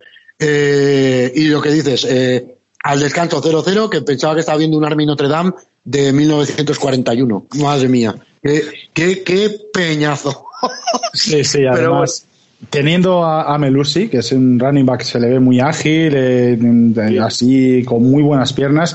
Yo también deberían de correr más off tackle, más eh, la toast, eh, eh, no sé, incluso sacarle a ver si tiene buenas manos, pero mm, yo creo que desaprovechar a Mertz en su juego de pase eh, es un error por parte de- de- del staff de, de Wisconsin y vamos a ver si han tomado nota para el siguiente partido y mejoran un poquito su juego. Otro de los partidos pues fue una clara victoria de USC por 37 a San José State. El siguiente partido pues es otro upset, ya que Iowa ganó sin problemas 34-6 a Indiana. Le pilló a, a contrapié que Iowa las dos- el pri- el primer ataque anotó, el segundo el- y el primer ataque de Indiana le, le hizo un pick and six. Entonces ya Indiana, eh, la, la buena defensa de Iowa le, le mantuvo. Indiana fue un poco loco y creo que tuvo seguramente el peor partido que va a tener en toda temporada. Después los Longhorns de Texas 38, Louisiana 18. Sí, yo pude ver ese partido. Bueno, era un. eh, eh, esta, esta temporada he decidido seguir a Texas. Pues puse. eh, pues eso, la chincheta y digo, pues voy a, voy a seguir esta temporada de Texas. Eh, pinta muy bien el proyecto que, que ha cogido Sarkisian. Y la verdad que me sorprendió. Vi un muy buen partido de, de, de Villan Robinson, o sea, unas carreras impresionantes, unas manos también que, que, que cuando le, le, tocaba recibir tenía muy buenas manos, buenas rutas. Eh, Whittington también, un wide receiver que me pareció que tenía mucho corazón, o sea, se dejaba lo que tenían las jugadas y, y, eso también muy buenas manos a la hora de recibir. El quarterback eh, Hudson Carr, eh, yo estoy dando mi visión como, como, vamos, como un aficionado al fútbol americano sin entender mucho de coles porque me, me voy haciendo un poquito, ¿no? A lo que a lo que van diciendo mis compañeros y, van eso. El, el, análisis que está haciendo es un poco por encima, pero eh, el, lo que lo que iba diciendo, el, el quarterback Hudson Carr eh, es un quarterback rápido a la hora de lanzar, le protegía muy bien, le hacían el, el pocket muy bien la línea y, y, y, cuando tiene dudas pues apoya en la carrera de poder de, de Villan Robinson ¿no? otra cosa que me gustó también mucho de los Longhorns en defensa pues eh, fue el 47 Brock Meyer un linebacker que mete una presión brutal eh, a veces pues peca un poquito de de ir demasiado al blitz, pero, pero muy bien. La secundaria quizás es lo que me pareció un poquito más, más flojo, eh, pero bueno, igual me hace falta ver un poquito más los partidos, ¿no? Y, tal. A mí me gustó lo que estuve viendo y por parte de, de Luisiana, pues según había oído comentar, pues, eh, pues me habían puesto un equipo un poquito, pues eso, que le iba a dar guerra y tal. Pero yo me esperaba un un, algo más. Eh, di, eh, di, que tampoco tuvieron uh, su día con, con, los tiros a palos, ¿no? Porque fallaron varias patadas.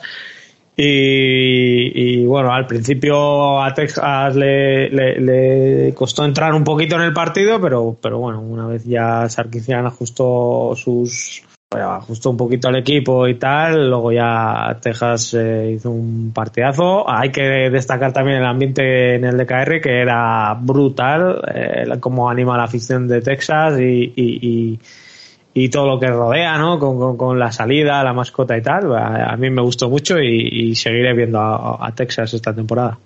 Ahora que no está Ellinger. Madre mía, Miguel, vaya error. Ahora que no está el tío de los huevos más gordos de, la NFL.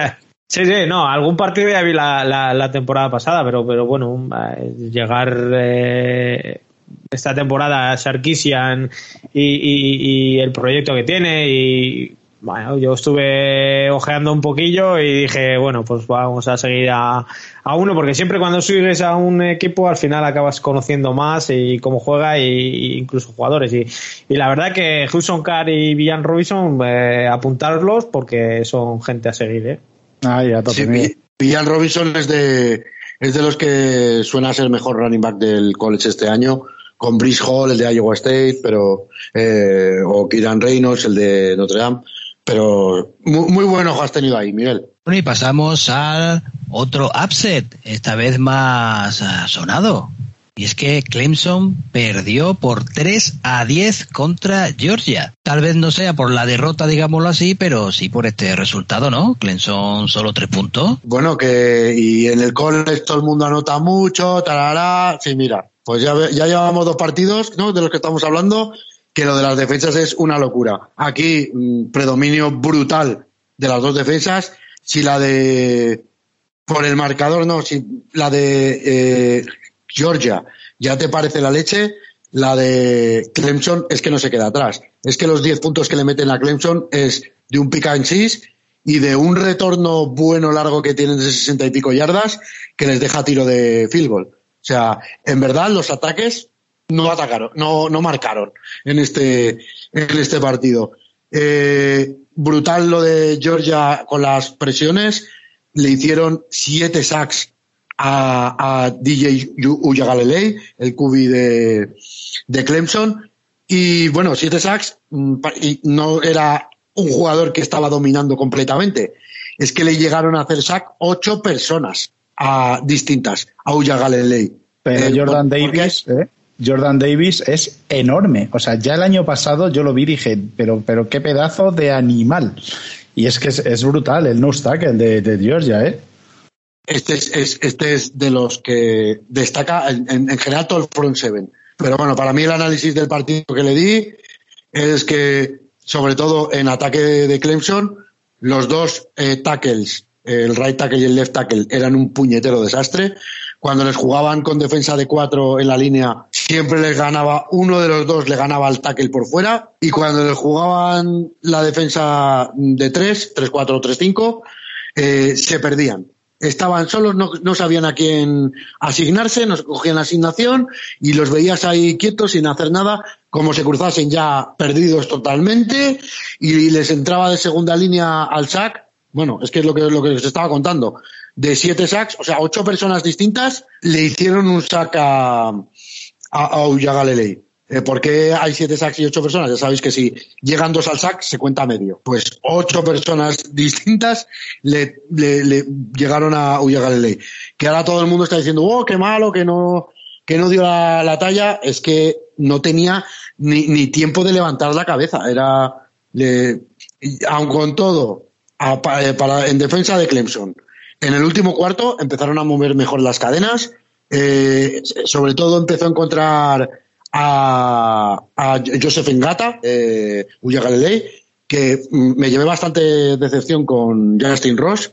Mm, un poco dejado, ¿no? O sea, corría las rutas como que si sé que no viene para mí eh, de, sin ganas, sin hacer los cortes, muy redondas, o sea, no, no, no, no me gustó nada y sin embargo en Gata me pasó lo contrario, no esperaba mucho de él y de repente en el último cuarto, no sé, creo que pasaría de las 100 yardas porque hizo un, hizo un partidazo y, y básicamente eso, tiene que mejorar Clemson en el, en el ataque si quiere seguir siendo aspirante, ya no te digo a, ser campeón, porque campeón es que lo veo muy difícil, pero a, llegar a, playoff. Y Georgia, mm, no me gusta nada T. Daniels.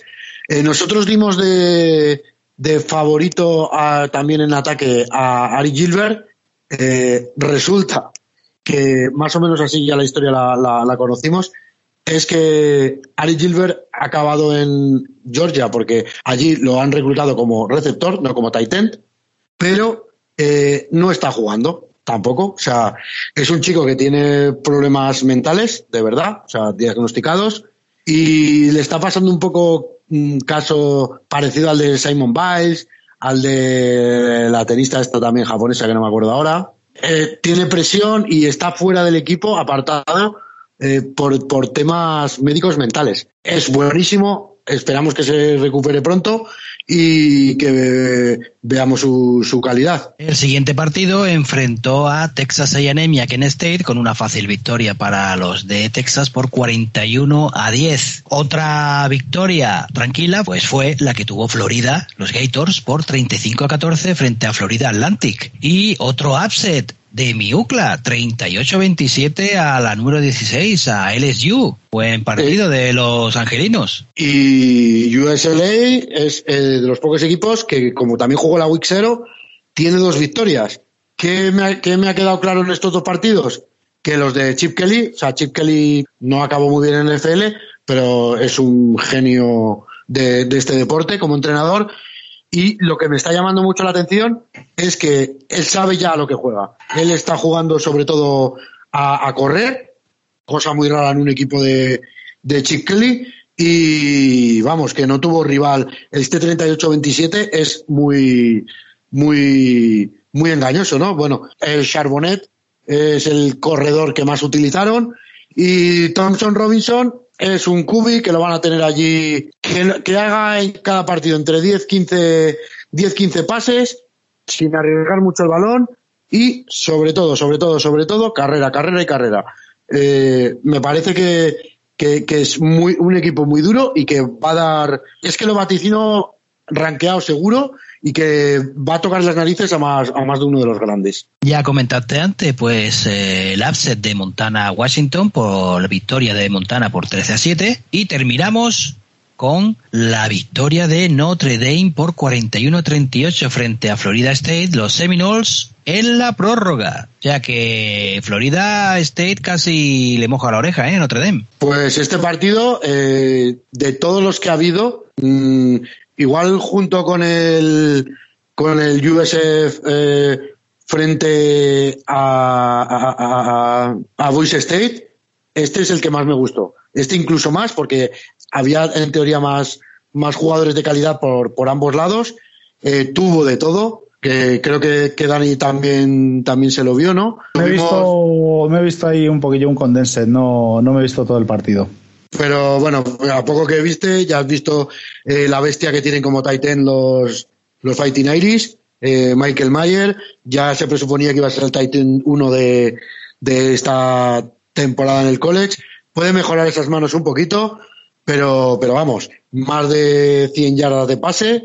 Eh, luego, para, para eh, mm, como hurgar un poquito en la herida de, de los Badgers, el Kubi es un transfer de, de Wisconsin, de, los Fighting Aries, eh, Coan, partidazo, más de 300 yardas de pase.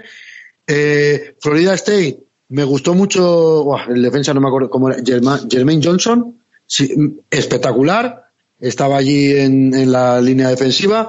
Eh, el, el cubi corredor que se lesionó, eh, Jordan, Jordan, no, Jordan Davis no era, era, oh, no me acuerdo del nombre ahora. Acabó jugando Mackenzie Milton, que es eh, un caso un poco como el de Alex Smith, pero el que estuvo jugando todo el partido, que los mantuvo. Jordan, Jordan Travis. Jordan Travis, los mantuvo vivos. Eh, un cubi muy Lamar Jackson, eh, súper veloz, súper elusivo. Creo que Florida State este año puede volver a, a ser un equipo grande que llevaba unos cuantos años desde, desde que ganó el Nacional que iba de capa caída.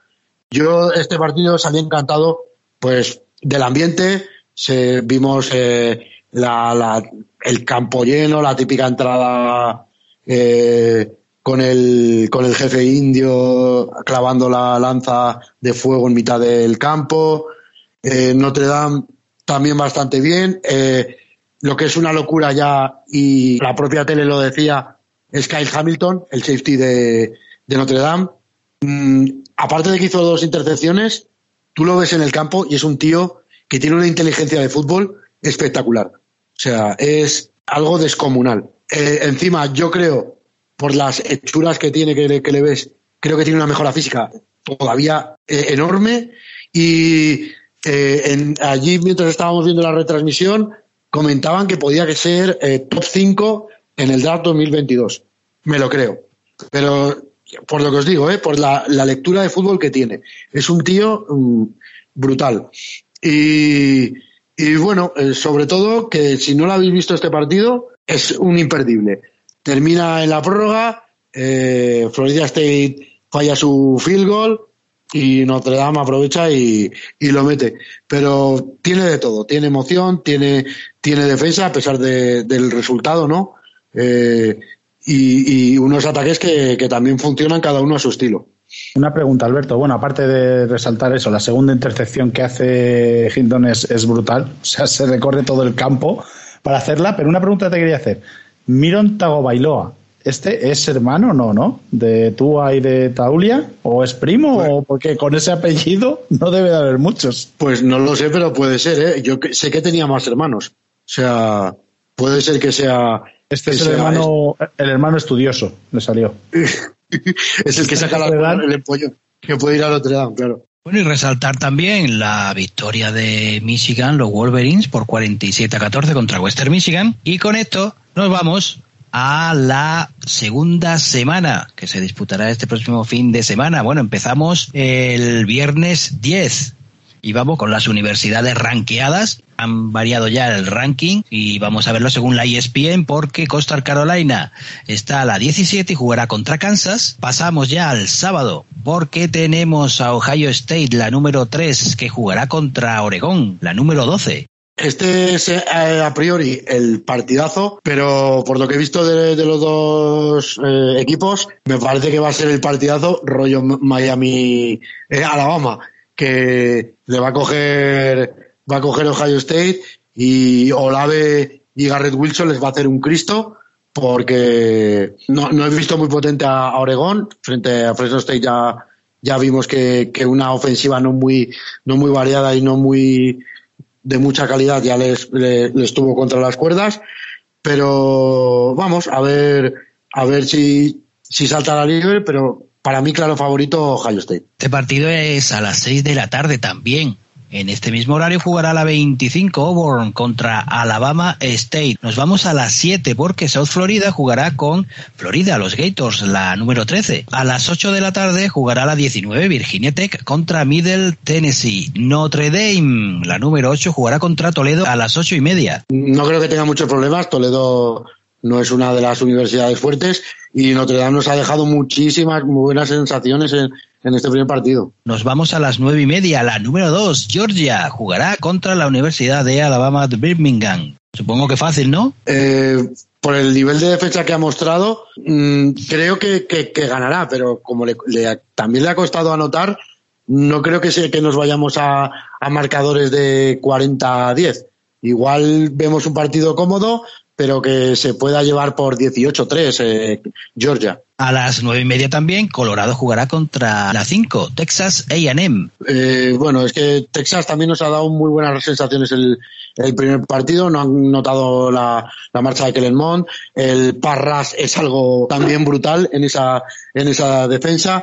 Creo que es uno de los partidos medianamente difíciles que le toca, pero no creo que tenga problemas Texas para, para llevárselo. Tenemos también el enfrentamiento de la número 7 Cincinnati contra Murray State. Entre equipo de FCS, eh, Cincinnati son muy serios, no se van a dejar sorprender. Penn State, que ha subido al puesto 11, jugará contra Ball State. Eh, Ball State es un equipo que eh, tiene buena dinámica, es un equipo campeón, mmm, no tiene mucho nombre y Penn State son muy especialistas en pegarse mmm, tiros en el pie.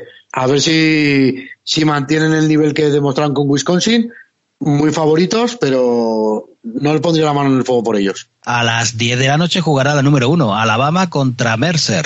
Fua, aquí si no les caen 80 puntos, ni bien ni mal. A ver, es un equipo de FCS y de los malos, Mercer. Entonces, a ver, a ver aquí Alabama que, que, que no se cebe demasiado y no les quite las ganas de seguir jugando al fútbol americano a los chavalillos de Mercer. A las diez y media hay duelo de Iowa. Iowa State, la número 9, contra Iowa, la número 10. Pues, eh, como dice el ranking, va a ser eh, un duelo igualadísimo. Seguramente el duelo estatal me, mejor históricamente de, desde que existen esos programas. Eh, hay ganas de, de ver si, si, sigue con ese nivel que ha demostrado frente a Indiana los Hawkeyes y a ver si empiezan a explotar, porque me parece que han empezado con el freno de mano echado, los eh, Purdy, Brice Hall, eh, Charlie Collar, de, de, de, los, de los ciclones. A las 11 de la noche, la número 6, Clemson contra South Carolina State. Pues Clemson tiene que empezar a demostrar ese ataque que puede rular y South Carolina State es un, uno de esos equipos FCS que son peligrosos. O sea, es de los grandes de la FCS. Así que cuidadito. A la una de la mañana, Oklahoma, la número 4, jugará contra Western Carolina. Aquí no creo que es, es, no tiene nivel para que le moleste como, como le, llega, le llegó a molestar Tulane. Pero como es tan sobrado Spencer Rattler, vete a saber, ¿no? bueno, pues seguimos porque eh, a la una de la mañana también jugará Arkansas contra Texas, los Longhorn, que es la número 15, la número 18, Wisconsin contra Eastern Michigan, Miami, los Hurricanes, que ha bajado al puesto 22, jugarán contra Appalachian State. No sé, ¿tú ves esto ahí ahí o qué? hoy, hoy, ojito, además consiguieron a eh, Appalachian State ha dado otra cara con, Chase Bryce, eh, que es un cubi que estuvo transferido eh, hace dos, bueno, eh, su universidad original es Clemson. El año pasado estuvo transferido en Duke, que allí fue un poco una decepción, y sin embargo el primer partido con Appalachian ha lucido muy bien y Appalachian es un equipo rocoso. Si le pones al mando ya a alguien con cabeza, con experiencia, creo que es su quinto año, es su año Redshirt Senior, mmm, espérate que, a mí, que, que, no, que no den ahí la sorpresilla. Bueno, ya pasamos a la una y media de la mañana, que jugará la número 20 Ole Miss contra Austin P. También a la una y media North Carolina, que ha bajado al puesto 24, jugará contra Georgia State. A las cuatro y media de la mañana USC la número 14 jugará contra Stanford y la número 23, Arizona State, hará lo propio contra la Universidad de Nevada, Las Vegas. LSU, que ha salido del ranking, juega contra Magnici, fíjate, y Michigan contra Washington, las dos a las dos de la mañana.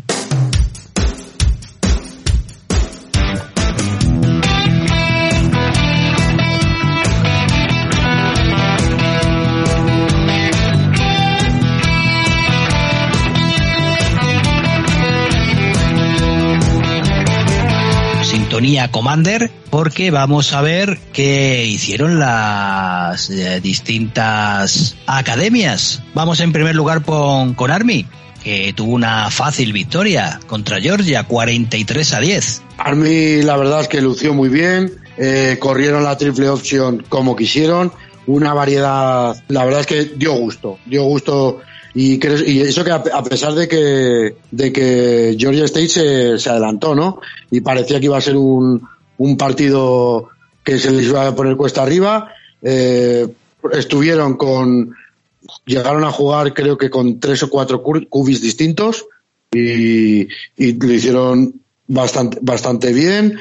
Eh, fue eh, incluso tuvieron eh, un pase de touchdown seguro o sea pases recuerdo dos creo y uno de ellos fue para touchdown. La verdad es que el, el, el, juego que hicieron con la triple option fue espectacular. Anotaron AJ Howard, que es uno de, de los running backs, o eh, Jacoby Buchanan, prácticamente una anotación cada, cada uno. Eh, también anotó la defensa dos, dos pick and six, la verdad es que, luce, luce muy bien Army, sigue la misma dinámica que el año pasado, tampoco ha perdido grandes nombres, era ya un equipo muy joven que, que, que este año prometía y sigue, sigue igual. Los de, los de Monken está, están a tope, los tiene físicamente como toros y, y, y creo que van a hacer una campaña ganadora como el año pasado. Y otro de los resultados es el de Air Force, que ganó 35 a 14 a Lafayette. Sí, la verdad es que también Air Force, Air Force no lo tenía muy difícil. Era, era frente a un equipo también FCS y no de los potentes. Eh, de hecho, creo que levantaron el pie de, del acelerador mmm, bastante pronto, mmm, cosa que no es muy habitual. Eh, Daniels, bastante bien y eh, que es el, el Cubi que el año pasado nos sorprendió. No hubo muchos partidos, pero ya por el tema COVID. Pero allí ya en los que jugó lo hizo muy bien. Eh, lógicamente, Cubi corredor. Eh, lanzó cinco pases, completó tres. O sea, también tiene, tiene brazo. El, el que más utilizaron, eh, abrían todo el rato todos por fuera, tal. Eh, a lo que abrían la defensa, luego le daban el siguiente balón a Brad Roberts y hacía un agujero por, por el centro que, que, destruía a Lafayette. Tampoco tiene, tiene mucho mérito porque ya, ya os digo que eran mejores físicamente, mejores técnicamente y, y a ver el siguiente partido que, se, que es el duro. Eh, ¿Qué tal les va? Bueno, y tal y como comentaste, a Navy le tocó la peor eh, universidad para enfrentarse y efectivamente pues pasó por lo que pasó, una derrota bastante abultada. Navy 7, Marshall 49. Pues otra vez, eh, yo esto es casi lo mismo que pasó el año pasado. Eh, frente a BYU, un palizón, un dominio de, de, de las líneas del rival espectacular. Es que no, no, no hubo partido directamente. Creo que encima en Navy se equivoca eh, Niumatalolo, empezando con el cubi, entre comillas, pasador, empezó con Taila Batay, y si no tienes línea que le dé 0,5 segundos para lanzar, no va a lanzar. Entonces, a mitad de partido lo, solucionó y salió con Xavier Arline, que es un cubi que es más de correr la triple opción, y mejoraron pero no, no, les digo tampoco. Sí que es verdad que ahí está la estadística de que, de que llegaron eh, las mismas veces Marshall que Navy a la Redson, pero no eran las mismas sensaciones. No sé si estará influyendo ya el recruiting, la gracia esta de, de Cameron Kinley, que el resto de, de universidades militares, digamos, mm, no tienen problemas para la NFL y aquí tuvieron el problema, pero lo, del tema de la línea me está pareciendo escandaloso y ya van dos años. Eh, cuando eres físicamente inferior hay que buscar otras cosas. Hay que buscar bloqueos, eh, tirarte al suelo, hay que buscar eh, cosas que no se le está viendo a Navy. Y si no se mejora mucho rápidamente, aquí me preveo pues otro, otra temporada parecida a la del año pasado, con dos, tres victorias y siete, ocho derrotas. Bueno, y vamos a pasar a los enfrentamientos que tenemos en la semana 2, porque tenemos dos partidos. El sábado a las cinco y media, Army jugará contra Western Kentucky. ¿Cómo ves tú este partido? Yo creo que es un partido que se va a llevar Army. Eh, a otros años podría estar un poquito más, más equilibrado, pero es que conforme han vuelto los chicos de Monken, eh, me parece que la defensa está igual o mejor que, que que el año pasado con Eric Smith, con Cunningham, el otro, otros defensive backs que, que tienen muy buena, visión de juego. Eh, el ataque, eh, como los, los cubis están igual de preparados, no sé cuál va a ser el titular. Parecía que, que Christian Anderson, de repente sacaron a Ty Tyler, no, empezó Ty Tyler, luego sacaron a Christian Anderson. Cualquiera lo está haciendo muy bien. De hecho, los calentamientos son, es muy gracioso porque están los cuatro cubis haciéndose todos al mismo tiempo. Y es un es, es, un es bastante llamativo y curioso. Y nada segunda victoria si no pasa nada raro para los de Army. Y a las nueve y media tenemos un enfrentamiento que, bueno, que ya han empezado ya muy temprano, ¿no? Para que las eh, academias se enfrenten entre ellas, ¿no? Navy se enfrentará contra Air Force y tal y como has comentado antes, pues me parece que la victoria puede ir para Air Force, ¿no? Sí. Y bueno, eh, que sea este, mm, en esta fecha tiene un significado. Los americanos ya sabéis que no dan puntadas sin hilo. Eh, se cumplen los 20 años del atentado terrorista del 11 de septiembre de las Torres Gemelas. Entonces, eh, es un poquito homenaje a los que cayeron en ese, en ese atentado. Y bueno, ya es primer partido eh, del Commander in Chiefs Trophy, eh, muy favorito Air Force. Por primera vez en la historia, Navy ha presentado un uniforme de rivalidad frente a Air Force, que Air Force ya lo llevaba haciendo los años anteriores. El de Navy es en honor a los marines, es casi como viste un marine americano, eh, ya lo veréis.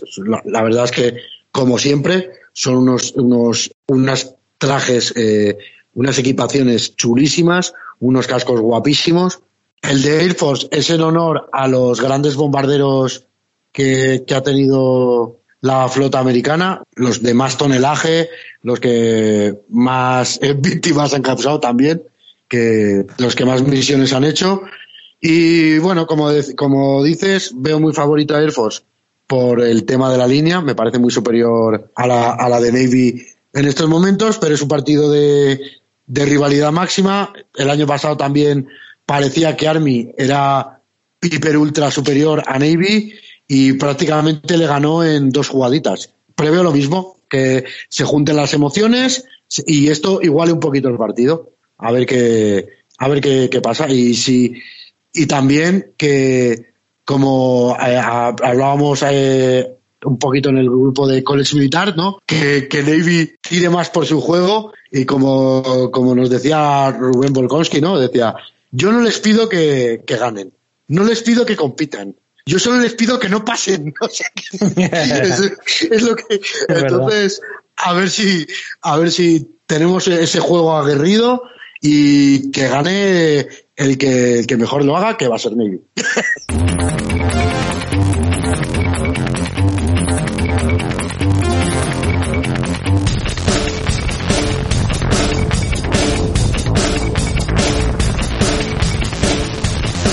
Bueno, entramos en la sección dedicada a la European League of Football, donde se jugaron tres partidos, aunque la verdad que solo uno era el que había algo en juego. Pero antes de esto, vamos a pasar con una entrevista que le hizo Alberto Herrero a Mario Flores, el jugador de Barcelona Dragons. Muy buenas, Mario. ¿Qué, tal estás? La primera pregunta es obligada. ¿Cómo estás de la rodilla? Que las imágenes que vimos allí en Berlín nos hicieron a temer un poquito lo peor a todos. Eh, ¿Tienes ahí alguna novedad?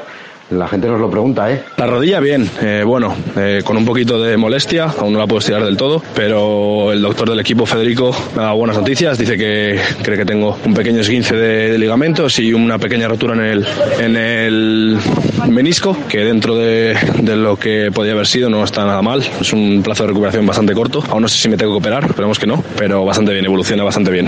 ¿Qué tal has visto el partido frente a los Galaxy? En teoría, el equipo a priori favorito a llevarse la ELF ahora. Sí, sí, sin duda Galaxy, en mi opinión, es el mejor equipo de la ELF, eh, la mejor defensa, desde luego. Pero lo he visto bien, si es que ya hemos visto durante toda la temporada que, en realidad podemos competir contra, contra cualquier equipo que nos pongan delante. Nuestros números al final no han sido tan buenos, hemos empezado un pelín corto al principio de temporada, pero eh, contra Galaxy se vio compitiendo, eh, en absoluto un partido decantado hacia ningún lado. sí que íbamos por detrás en el marcador, ¿no? pero se podía ver que podíamos competir yéndonos al descanso descanso empate, así que eh, ya te digo, lo vi muy ajustado y, y, nos lo podríamos haber llevado, la verdad. ¿Cómo resumirías la, la, temporada tuya en Dragons y, bueno, de la franquicia en general en esta primera temporada de la ELF? Bueno, ha sido una temporada un poquito eh, distinta para mí, un poco rara. Eh, tuve que tener que cambiar un poco de posición jugando más dentro. Estoy acostumbrado a jugar más fuera, pero, pero bueno, eh, me he adaptado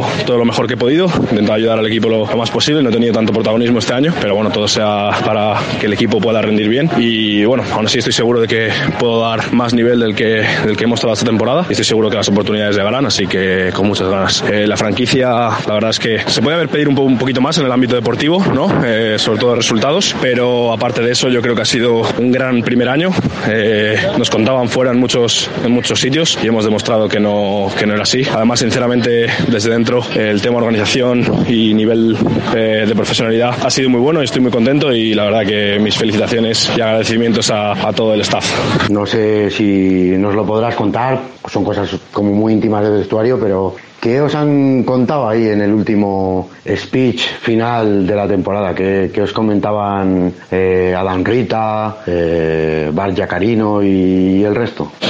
Eh, bueno, más que nada un poco despedida, agradecimientos de los coaches y del staff hacia nosotros, de nosotros hacia ellos. Eh, la verdad es que había poco que, poco que decir porque, bueno, estaba todo dicho, ¿no? Un poco en vistas al año que viene y demás, pero ya te digo, nada, muy poco, muy poco que decir. Eh, despedidas, agradecimientos y nada, muy buen rollo, la verdad. Y ya por último, así un poco más a lo personal, eh, nosotros ya te conocemos muchísimo, Mario, y bueno, ya sabemos, has jugado ya casi todo donde se podía jugar, has jugado la, Spring League, has jugado la Liga Alemana, ahora la ELF. ¿Qué, qué sueño tienes de futuro? ¿Qué, qué esperas en, en, en los años venideros? Bueno, mi objetivo principal ahora mismo es estar sano, arreglarme la rodilla, poder estar al 100 eh, lo antes posible para poder entrenar y prepararme. Eh, ahora mismo mi objetivo sigue siendo el mismo, que es llegar a lo más alto que pueda. Si eh, consigo dar un pasito CFL eh, este año con el tema de la Combine en marzo, que me han invitado en, en Toronto, debería poder asistir. Eh, pues ese es mi objetivo. Eh, desde luego sigo a tope con Dragons, me voy a preparar la temporada que viene y, y nada, es un poquito mi visión, llegar lo más alto posible y, Dragons, eh, todo lo que pueda, dar el, mejor nivel que tenga. Bueno, pues después de esto, vamos con los partidos. Tenemos, bueno, un Stuttgart Surge eh, 0, Berlín Thunder 38, que aquí, pues, bueno, tampoco se jugaba mucho, solo a ver quién era el, el farolillo rojo de la competición. Y el otro partido era, bueno, como algo preparatorio, ¿no? Frankfurt Galaxy contra Colonia Centurions. Bueno, es preparatorio porque se enfrentan en la última jornada y se van a enfrentar en las semifinales. Aquí ganaron los Galaxy por 45 a 7, aunque no creo yo que, que ninguno de los dos mostrara mucho de lo que a lo mejor vamos a ver en la semifinal, pero bueno, la verdad que también pues Galaxy consiguió una victoria bastante bastante holgada. Sí, lo que demuestra Galaxy que es equipo superior, porque tampoco sacó todo lo que tiene y aún así le metió un repaso guapo. O sea, Sí, sí. es- es- creo que el último, el único touchdown.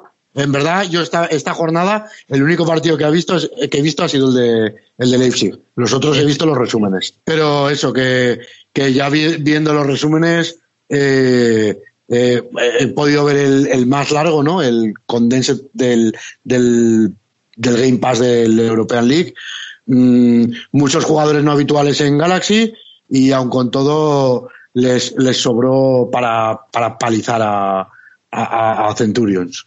Bueno, pues tenemos las palabras de Alberto Koch, el linebacker de Colonia Centurions. Estamos con Alberto Koch, el linebacker de Colonia Centurions. eh, y bueno, Alberto, esta semana se ha visto que los dos equipos, eh, tanto vosotros como, como Frankfurt Galaxy, no habéis, no habéis mostrado vuestras armas, habéis reservado a muchísimos jugadores. Eh, pero bueno, cuéntanos cómo has visto este partido, donde aún así, con la segunda línea, por así decirlo, Galaxy, eh, parece un equipo intratable. Eh, cuéntanos, ¿cómo has visto este partido? Hola, ¿qué tal? Pues sí, bueno, como se preveía, como te dije también, en un partido que era un poco de trámite, eh, donde nos lo jugamos todo ya en los playoffs, ¿no? Donde pasa todo nada, si pierdes te vas a tu casa y si ganas pues te plantas en la final. Por lo tanto, tampoco tenía mucho sentido arriesgar y mostrar mucho más de la cuenta puesto que los dos equipos teníamos las vistas en el partido de esta semana. Aunque sí es cierto que nosotros guardamos mucho, dimos minutos a los menos habituales, ellos también hicieron lo mismo, pero sí es cierto que ellos llevan más tiempo jugando con los no habituales en partidos que ya tenían resuelto incluso en la segunda parte o en los últimos compases del partido. Los no titulares salían eso quizás les daba les ha dado más rodaje más compenetración como equipo y realmente se mostró lo que se lleva mostrando toda la temporada, que Frankfurt es un bloque muy compacto, muy sólido, eh, se entienden a la perfección y es un equipo duro de batir. Bueno, y vamos al que comentabas, que era el que el partido en el que se jugaban eh, pasar a semifinales. Leipzig Kings 13, Panthers Rocklow 21. Y con esta victoria, los Panthers Rocklow pasan a las semifinales. Bueno, ¿qué tal? ¿Cómo visteis este partido? Disputado y emocionante, ¿no? Porque la victoria tampoco se fue por mucho. Sí, yo al, principio lo que vi sobre todo es que estaban muy nerviosos los dos equipos. Y dos equipos que juegan bastante bien, cometían muchos errores, o sea, muchos drops. No sé, estaba que se, palpaba que, que, que eso era un partido eliminatorio. Eh, la verdad es que el Chickens hizo buen partido, pero no le llegó para una plantilla que puede ser que, para mí sea un pelín superior la, la de Broshow, la de Panthers. Y a pesar de eso, hasta el último minuto casi tuvieron opción de, de, empatar, aunque la verdad es que siempre iban lastrados y, y por detrás en el marcador. En ataque en Lizzie Kings destacamos a, a, bueno, siempre Berson, que es el, el que maneja todo y, y Nuetel de nuevo volvió a hacer las dos anotaciones de, de Kings y en, en, en, Panthers muy buen trabajo de Pasqualini y el primer touchdown aunque no se le dio en el resto del partido fue de Kevonte Turpin el reciente fichaje y una pena para para nuestro compatriota local, que lo tenemos ahí en Kings, y que casi nos va a contar él también cómo, cómo vio el partido. Sí, ahí yo creo que la clave pudo ser el, en la primera jugada que, interceptan a Wilson, que no llegase el pick six, pero deja la bola en la yarda 1, el número 5 de, de Panthers y, ahí ya se le puso muy cuesta arriba y lo que dices tú, eh, pues la característica de Leipzig, de, su defensa es no perder la cara al partido en ningún momento eh, pese a ir muy abajo en el marcador eh, por dos eh, anotaciones, siguen luchando, siguen luchando y bueno, prueba de ello, pues consiguen anotar un touchdown, intentan anotar un side pero ya no, no pueden no pueden volver a anotar y finalmente se lleva el partido de Panthers. Bueno, pues tenemos las palabras de Daniel Docal, el defensive back de Leipzig Kings. Hola, muy buenas, Dani. Ya sabes que aquí te estuvimos siguiendo. Una pena el resultado, pero mejor cuéntanos un poco tú cómo, cómo fue el partido, nos lo resumes un poquito con, tus palabras. Eh, buenas Alberto, muchas gracias como siempre. Eh, bueno, la verdad es que fue, fue una lástima de partido. Creo que, creo que en defensa hicimos un buen partido, ejecutamos bien, eh, apenas permitimos, permitimos mucho, era la mejor era el mejor ataque aéreo del, de la liga. Eh, estaban, estaban, tenían de promedio como unas 300 yardas por partido y nosotros les dejamos en 160, que creo que estuvo bastante bien, son donde pase. Creo que hicimos un buen partido en defensa, creo que hicimos un buen papel, eh, dimos una oportunidad al equipo a, a, ganar el partido y mantuvimos el, el partido siempre más o menos al alcance. ¿no? Sí que es verdad que tuvimos dos drives un poco más flojos, sobre todo uno de ellos, que ya pues eh, el cansancio pasó un poco de factura. Y bueno más que nada eso más que eso también que estuvimos mucho rato en el campo entonces pues eh, fue un poco más fácil encontrar nuestros nuestros huecos sabes tampoco estuvimos mucho o sea nuestro ataque también movió cadenas. Eh, simplemente no se me da la sensación de que de que hubo muchas jugadas para de que ambos equipos corrieron muchas jugadas no no sé si eso tiene sentido pero bueno y, y nada teníamos algunas bajas la baja de de Anthony Dable fue probablemente la que más se notó, que nos quitó un poco de fuerza ahí en ataque. Eh, también nuestro center titular, eh, Tillman, estaba, estaba fuera.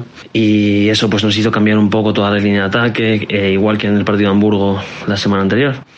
Y, esos dos partidos han, sido justo como los peores que hemos jugado en cuanto a la línea ofensiva en, los, en la segunda mitad de temporada que venían haciendo un papel súper, súper bueno, ¿sabes? Entonces se ha juntado con la baja de Dable, que la línea de ataque estaba un poco más, un poco más floja y no hemos sido capaces de mover cadenas.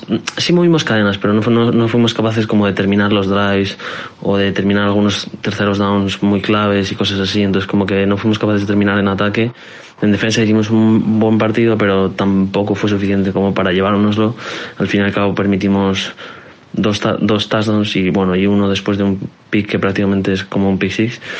Y, bueno, si no permites tazos no pierdes, así que obviamente también es por nuestra parte, ¿no? Pero, pero, pero bueno, en el fondo creo que fue un buen partido. Simplemente pues me habría gustado que, que el ataque funcionase un poquillo mejor y haber, haberlo hecho un poquillo más emocionante. En el partido eh, volviste a tener jugadas de mérito, eh, te vimos otra vez de safety, ya bueno, te cambian cada, cada semana, eh, e incluso en el mismo partido. Y sobre todo vimos una jugada curiosa que en el, un turnover que te llevaste el balón y lo acabaste pasando. ¿Cómo se te pasó por la cabeza hacer esto tan arriesgado? Eh, ¿Cómo, explícanos la jugada y cómo te salió eh, hacer el pase. Eh, bueno, una de las cosas que, de las que estoy orgulloso de mí mismo como jugador es que creo que soy bastante versátil, creo que en defensa puedo jugar más o menos dentro de lo razonable, claro, en cualquier posición. Y, y, creo que pues hemos podido he podido ayudar al equipo en ese sentido a lo largo de toda la temporada. Más que nada pues porque pues hemos tenido bajas en algún sitio porque a lo mejor un equipo era más corredor otro equipo era más eh, más lanzaba más el balón, entonces pues me he ido adaptando un poco a lo que íbamos necesitando y en ese sentido estoy bastante contento de que creo que he jugado pues prácticamente todas las posiciones en defensa excepto inside linebacker y, y, defensive line y creo que he hecho un papel bastante bueno en todas, entonces en ese sentido estoy contento y, y siempre estoy listo para pues eso, para lo que haga falta. Y bueno, en cuanto a la jugada, la jugada al final del partido, la verdad es que eh, me, me, gustó mucho, estoy bastante orgulloso de esa jugada. Eh, el partido estaba prácticamente acabado, eh, justo con, esa carrera íbamos a entrar en el two mini warning y creo que llevan a empezar a plantar rodillas, era lo más probable. Entonces sabíamos que sabíamos que necesitábamos la pelota, que había que hacer una jugada ya y justo corrieron más o menos corrieron por mi lado tuve oportunidad de agarrar el corredor y en cuanto y siempre intento buscar el balón en cuanto vi que tal pues lo saqué vio que salió y nada, enganchar y correr. Y, y, cuando ya notaba que me iban a aplacar, que no, no tenía muchas más yardas que avanzar, pues simplemente estaba pensando en, quedaba muy poco tiempo y estábamos abajo dos posiciones en el, en el marcador, así que necesitábamos anotar dos veces en menos de dos minutos, era bastante complicado, entonces simplemente quería pues o bien que consiguiésemos nosotros el touchdown en defensa o dejar al ataque lo más cerca posible para poder anotar lo más rápido posible. Al final con el, con el pitch que hice ganamos 20 yardas extra, que si lo piensas son dos primeros downs que, no tuvimos, que el ataque no tuvo que conseguir. Entonces luego cuando salió el ataque anotó en la primera jugada y nos dio la oportunidad de nos dio la oportunidad de remontar el partido si hubiésemos recuperado el onside kick lo habríamos lo habríamos conseguido pero pues nada no, no recuperamos el onside kick que siempre es muy difícil y luego en defensa paramos los drives pero o sea paramos el primer drive pero pero nada se acabó el reloj y se acabó el partido y se acabó la temporada. Así que nada, simplemente estaba intentando hacer una jugada, estaba intentando volver a meternos en el partido y casi, casi, casi lo consigo, pero, pero bueno, nos quedamos un poquillo cortos. Y finalmente queremos felicitar desde el equipo de Ocho Costuras a Daniel Local por, por esa temporada tan buena que has hecho en Lazy Kings y también a todo el equipo porque ya hemos comentado muchas veces que era eh, la franquicia también que, que, más nos divertía en los partidos. Y solo Cuéntanos eh, un pequeño resumen de la temporada, un balance, qué proyectos tienes en, un futuro y ya sabes que aquí te seguiremos muy de cerca. Muchas gracias, muchas gracias también, también a vosotros por haber estado, haber estado siguiendo toda la temporada. A mí, en lo personal, haberme estado apoyando toda la temporada, la verdad es que eh, lo aprecio mucho y significa mucho para mí. sé que siempre habéis estado ahí pendientes y, y nada, es un gustazo verlo. Eh, en cuanto a mi temporada como jugador, pues estoy bastante contento, estoy bastante orgulloso. Eh, aún así creo que podría haberlo hecho mejor, creo que se me han quedado muchas jugadas en el campo que podría, que podría haber conseguido. Pero, pero bueno, al final creo que he hecho lo que he podido, creo que he jugado duro y eso es lo importante. Sí que durante toda la temporada eh, me da la sensación de que nunca estuve en una posición, o sea, nunca se me puso en una posición fácil o una posición para tener éxito. Tuvimos muchos problemas en defensa, eh, en cuanto a salud, en cuanto al equipo en general tuvo mucho desorden, fue muy difícil juntar este equipo y, creo que a pesar de eso y de no estar en la posición más fácil, ¿sabes? Creo que a pesar de eso he sido capaz de tener una buena temporada y hacer un buen rol y, con eso estoy contento y eso es lo que me quedo. Eh, y en cuanto al equipo, creo que si me paro a pensarlo es más o menos lo mismo. Eh, nos quedamos con un sabor de boca muy, muy agridulce. Eh, creo que somos un grandísimo equipo, creo que tenemos un grupo de juego súper especial y creo que podríamos haber sido quizás potencialmente el mejor equipo de la liga, pero no hemos sido capaces de, de juntarlo en, en, tiempo suficiente. ¿no? Da la sensación de que como que nos hemos quedado sin tiempo. Y, y nada, hemos, nos hemos quedado fuera de playoffs eh, de forma merecida, pero, pero sí que da mucha pena que, pues eso, no haber sido capaz de, jugar a todo el potencial que nuestro equipo tenía, que creo que nunca se ha llegado a ver. Y, y nada, fuera de eso ha sido una gran temporada para todos, creo que la liga ha sido ha sido un éxito rotundo, ha superado mis expectativas por muchísimo. Así que nada, de momento descansar un poco, que hace mucha falta. Después volver a, volver a entrenar, volver a recuperar forma, a mejorar incluso la que tenía y trabajar en la, en la temporada que viene. Eh, no sé dónde vamos a estar, no sé qué va a pasar. De momento eso, descansar y volver a trabajar pronto y ya ver qué, ver qué trae el futuro. Pero bueno, muchísimas gracias de verdad por estar, haber estado siempre pendientes y un abrazo muy fuerte.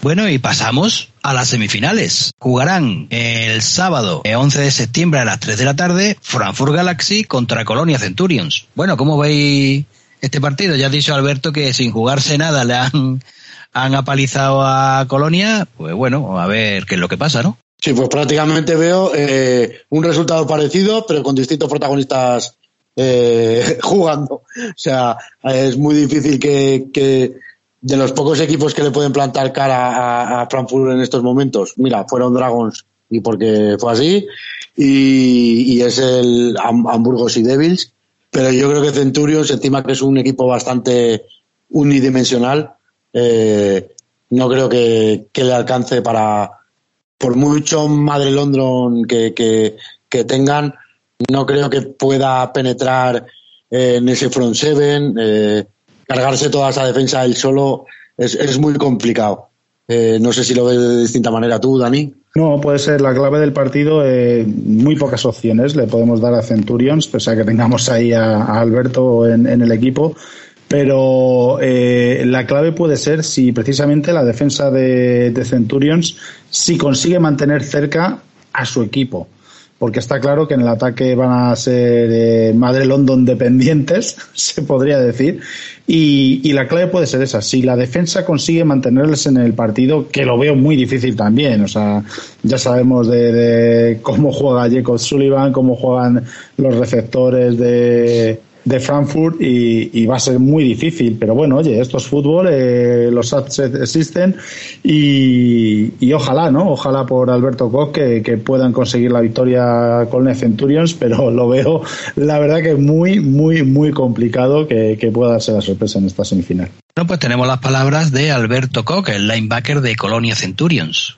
Y bueno, ya de cara al partido de semifinales que os vuelvo a enfrentar contra Frankfurt, eh, ¿Qué secreto puedes contarnos o cómo creéis que podéis intentar eh, acercaros al nivel que tiene Frankfurt, de confiarlo todo en el ataque a un Madre London que se salga y por otro lado vuestra defensa que consiga hacer un grandísimo partido para frenar el ataque de, Frankfurt que se ha visto que también es muy potente. Pero bueno, cuéntanos un poquito dentro de lo que puedas contarnos cómo es afrontar este partido y cómo es intentar llegar a esa final.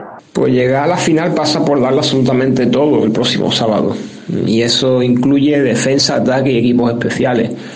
Intentaremos mover cadenas con más fluidez, conectar más pases, poder, poder, poder abrir más el campo para que Madre pueda correr y eso yo creo que es lo que va a marcar la diferencia. Y en defensa simplemente mostrarnos más agresivos, mostrarnos agresivos, sabernos ajustar su juego de pase y sobre todo tener una línea que meta mucha presión, que no le dé tiempo al quarterback a lanzar el balón y creo que aunque ellos son favoritos, ¿no? Sobre el papel, los números en la temporada regular así lo dicen, pero eh, estamos capacitados para dar la sorpresa y por supuesto para dejarnos la piel en el campo. Bueno, Alberto, y para ir despidiendo, eh, muchísima suerte para estas semifinales de parte de todo el equipo de ocho costuras. Eh, por el otro lado del cuadro tenemos la baza de jugadores nacionales con Adrià y con Jean-Claude en Hamburgos y Devils. Y aquí pues la tenemos en Colonia Centurios con, contigo, con Alberto Koch.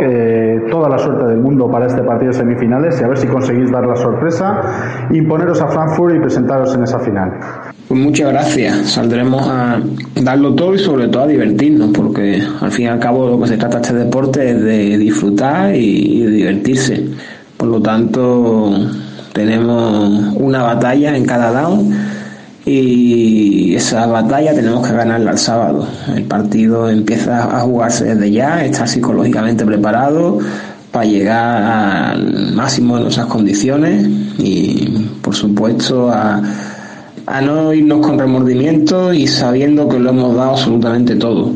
Y a Adrián y a Jean-Claude desearle también toda la suerte del mundo y ojalá que nos podamos cruzar pronto en el campo. Y para el domingo 12 de septiembre, a las 3 de la tarde, tenemos la otra semifinal, Hamburgos y Devils contra Panthers Rocklow. ¿Cómo veis esta semifinal? ¿Más igualada o claro favoritos y Devils?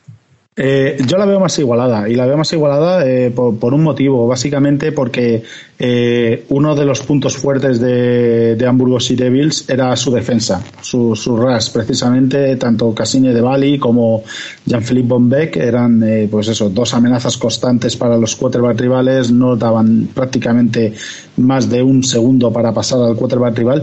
Y son dos jugadores que actualmente están lesionados, con lo cual eh, ese es uno de los motivos, yo creo, del pequeño bajón que ha tenido Sea Devils y, y, por otro lado, enfrente, eh, Panthers Brosso tiene a, a Kevonta Turpin, que lo van a usar muchísimo, estoy seguro, tanto de running back como en el slot eh, cerrado, como hicieron contra eh, la semana anterior. Y, la única diferencia está que yo creo que, que, Hamburgo ha tenido mucho tiempo para prepararse este partido. Seguro que el ataque de Hamburgo va a dar un paso al frente. Siempre dependía mucho de su defensa y, sobre todo de los puntos que, que, conseguía Andersen. Pero me da a mí que en este partido eh, Sea Devils va a dar, va a dar un puntito más a su ataque y, se va a llevar este partido. Pero sí, como tú muy bien has dicho, Enrique, va a ser bastante más igualada que la otra semifinal. Aún así, eh, creo que va a ganar Hamburgos y Devils y deseo que gane Hamburgos y Devils porque, bueno, como Alberto sabe, como sabemos todos, allí tenemos a otros dos compatriotas jugando, ¿no, Alberto? Sí, bueno, aquí está claro. En un lado tenemos a Alberto Koch, queremos que gane Centurions, aunque lo tenga difícil. Y aquí, como no está ya Edu Sánchez por lesión en Panthers, vamos de cabeza con Jean-Claude Marín Cerezo, el receptor de Hamburgo, y Adrián Botella.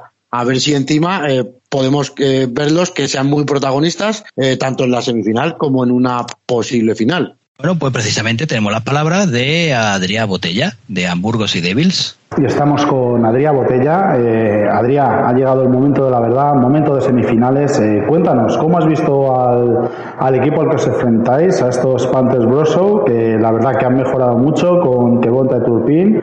Y, y, bueno, ¿cómo has visto este partido que, enfrentó a, a, Panthers contra el otro posible rival, que era Leipzig?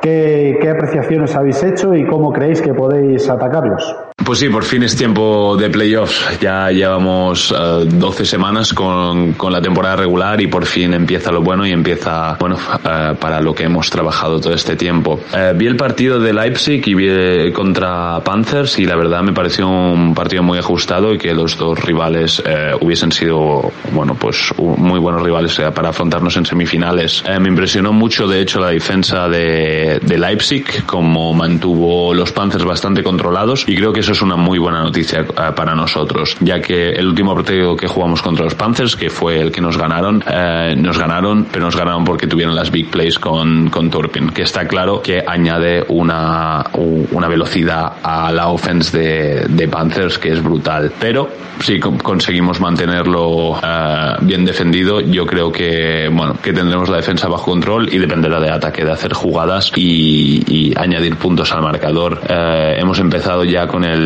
con el game plan. Bueno, empezamos la semana pasada, pero hoy ya, ya estamos acabando de pulir y, y creo que impresionaremos y sorprenderemos mucho a la gente con, con, el game plan que tenemos listo para este partido porque vamos a ser una offense bastante más dinámica de lo que se ha visto hasta ahora. Por otro lado, vosotros habéis estado recuperando jugadores, jugadores que estaban un poco tocados, eh, como Rogers, le vimos que en el último partido casi no jugó, tú mismo incluso jugaste muy pocos snaps, eh, pero yo a mí hay una cosa que llevo tiempo sin verla y era esa, esa defensa, ese rush que teníais con Jean-Philippe Bobbeck y con Casine de Bali. Me ha parecido ver por redes sociales a Casine de Bali con una bota ortopédica y tal, como que tiene algo roto. Eh, ¿Nos puedes confirmar si es así? Si con Casine no podéis contar, pero podéis contar con Jean-Philippe Bobbeck, porque creo que para vosotros es una pieza clave en esa defensa. Eh, la presión al quarterback rival está faltando en estos últimos partidos y a lo mejor ahí está la clave del partido. ¿Vais a contar con esa presión que teníais al principio de temporada? Pues sí, ambos jugadores están lesionados y por desgracia eh, no tenemos confirmación de que estén fuera para la temporada totalmente, pero de momento no contaremos con ellos ellos para este primer partido de playoffs. Eh, sé que Kasim está trabajando muy duro para poder volver y ser partícipe de la, de la final y lo mismo con Jean-Philippe, pero eh, ante todo su salud es lo, lo, primordial y tendremos que ver si son capaces de, de, unirse al equipo para la final. Bueno, Andrea, ya para acabar, eh, desde aquí, desde ocho posturas, eh, viendo que Dragon no ha podido clasificarse, eh, soy nuestra baza de, de, jugadores nacionales para este, esta ELF.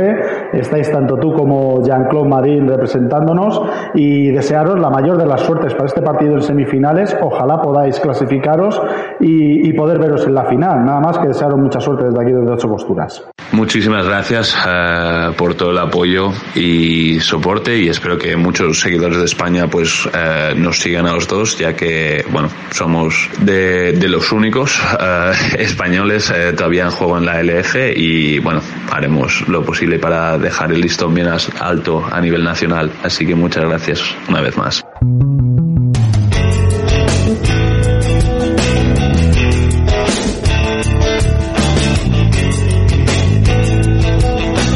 sintonía dedicada al fútbol nacional porque Daniel nos trae, bueno, algunas noticias venidas de Suecia, ahí con el fresquito.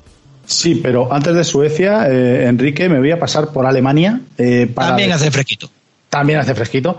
Para decir nada más que se ha terminado la temporada para nuestro José Rafael Ariza Paredes, el, el tackle de, de Razor, de, lo diré, Razorbacks, sí. Eh, han quedado en quinto lugar en su grupo, muy cerquita de, de, esas cuatro primeras plazas que daban acceso a playoffs, con lo cual se acaba la temporada para el buenísimo tackle español.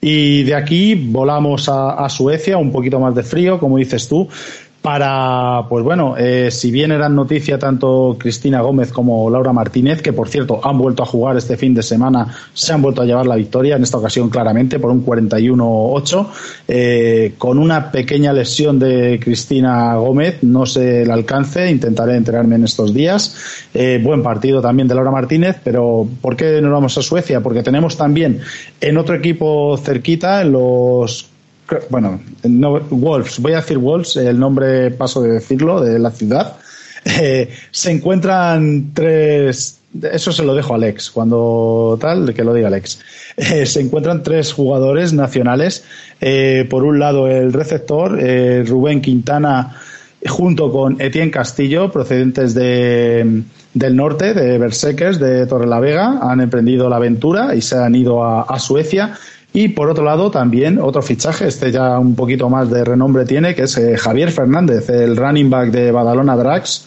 que también eh, ha cogido las maletas, se ha ido al norte, allí a Suecia, para demostrar su clase y su juego en, en este equipo.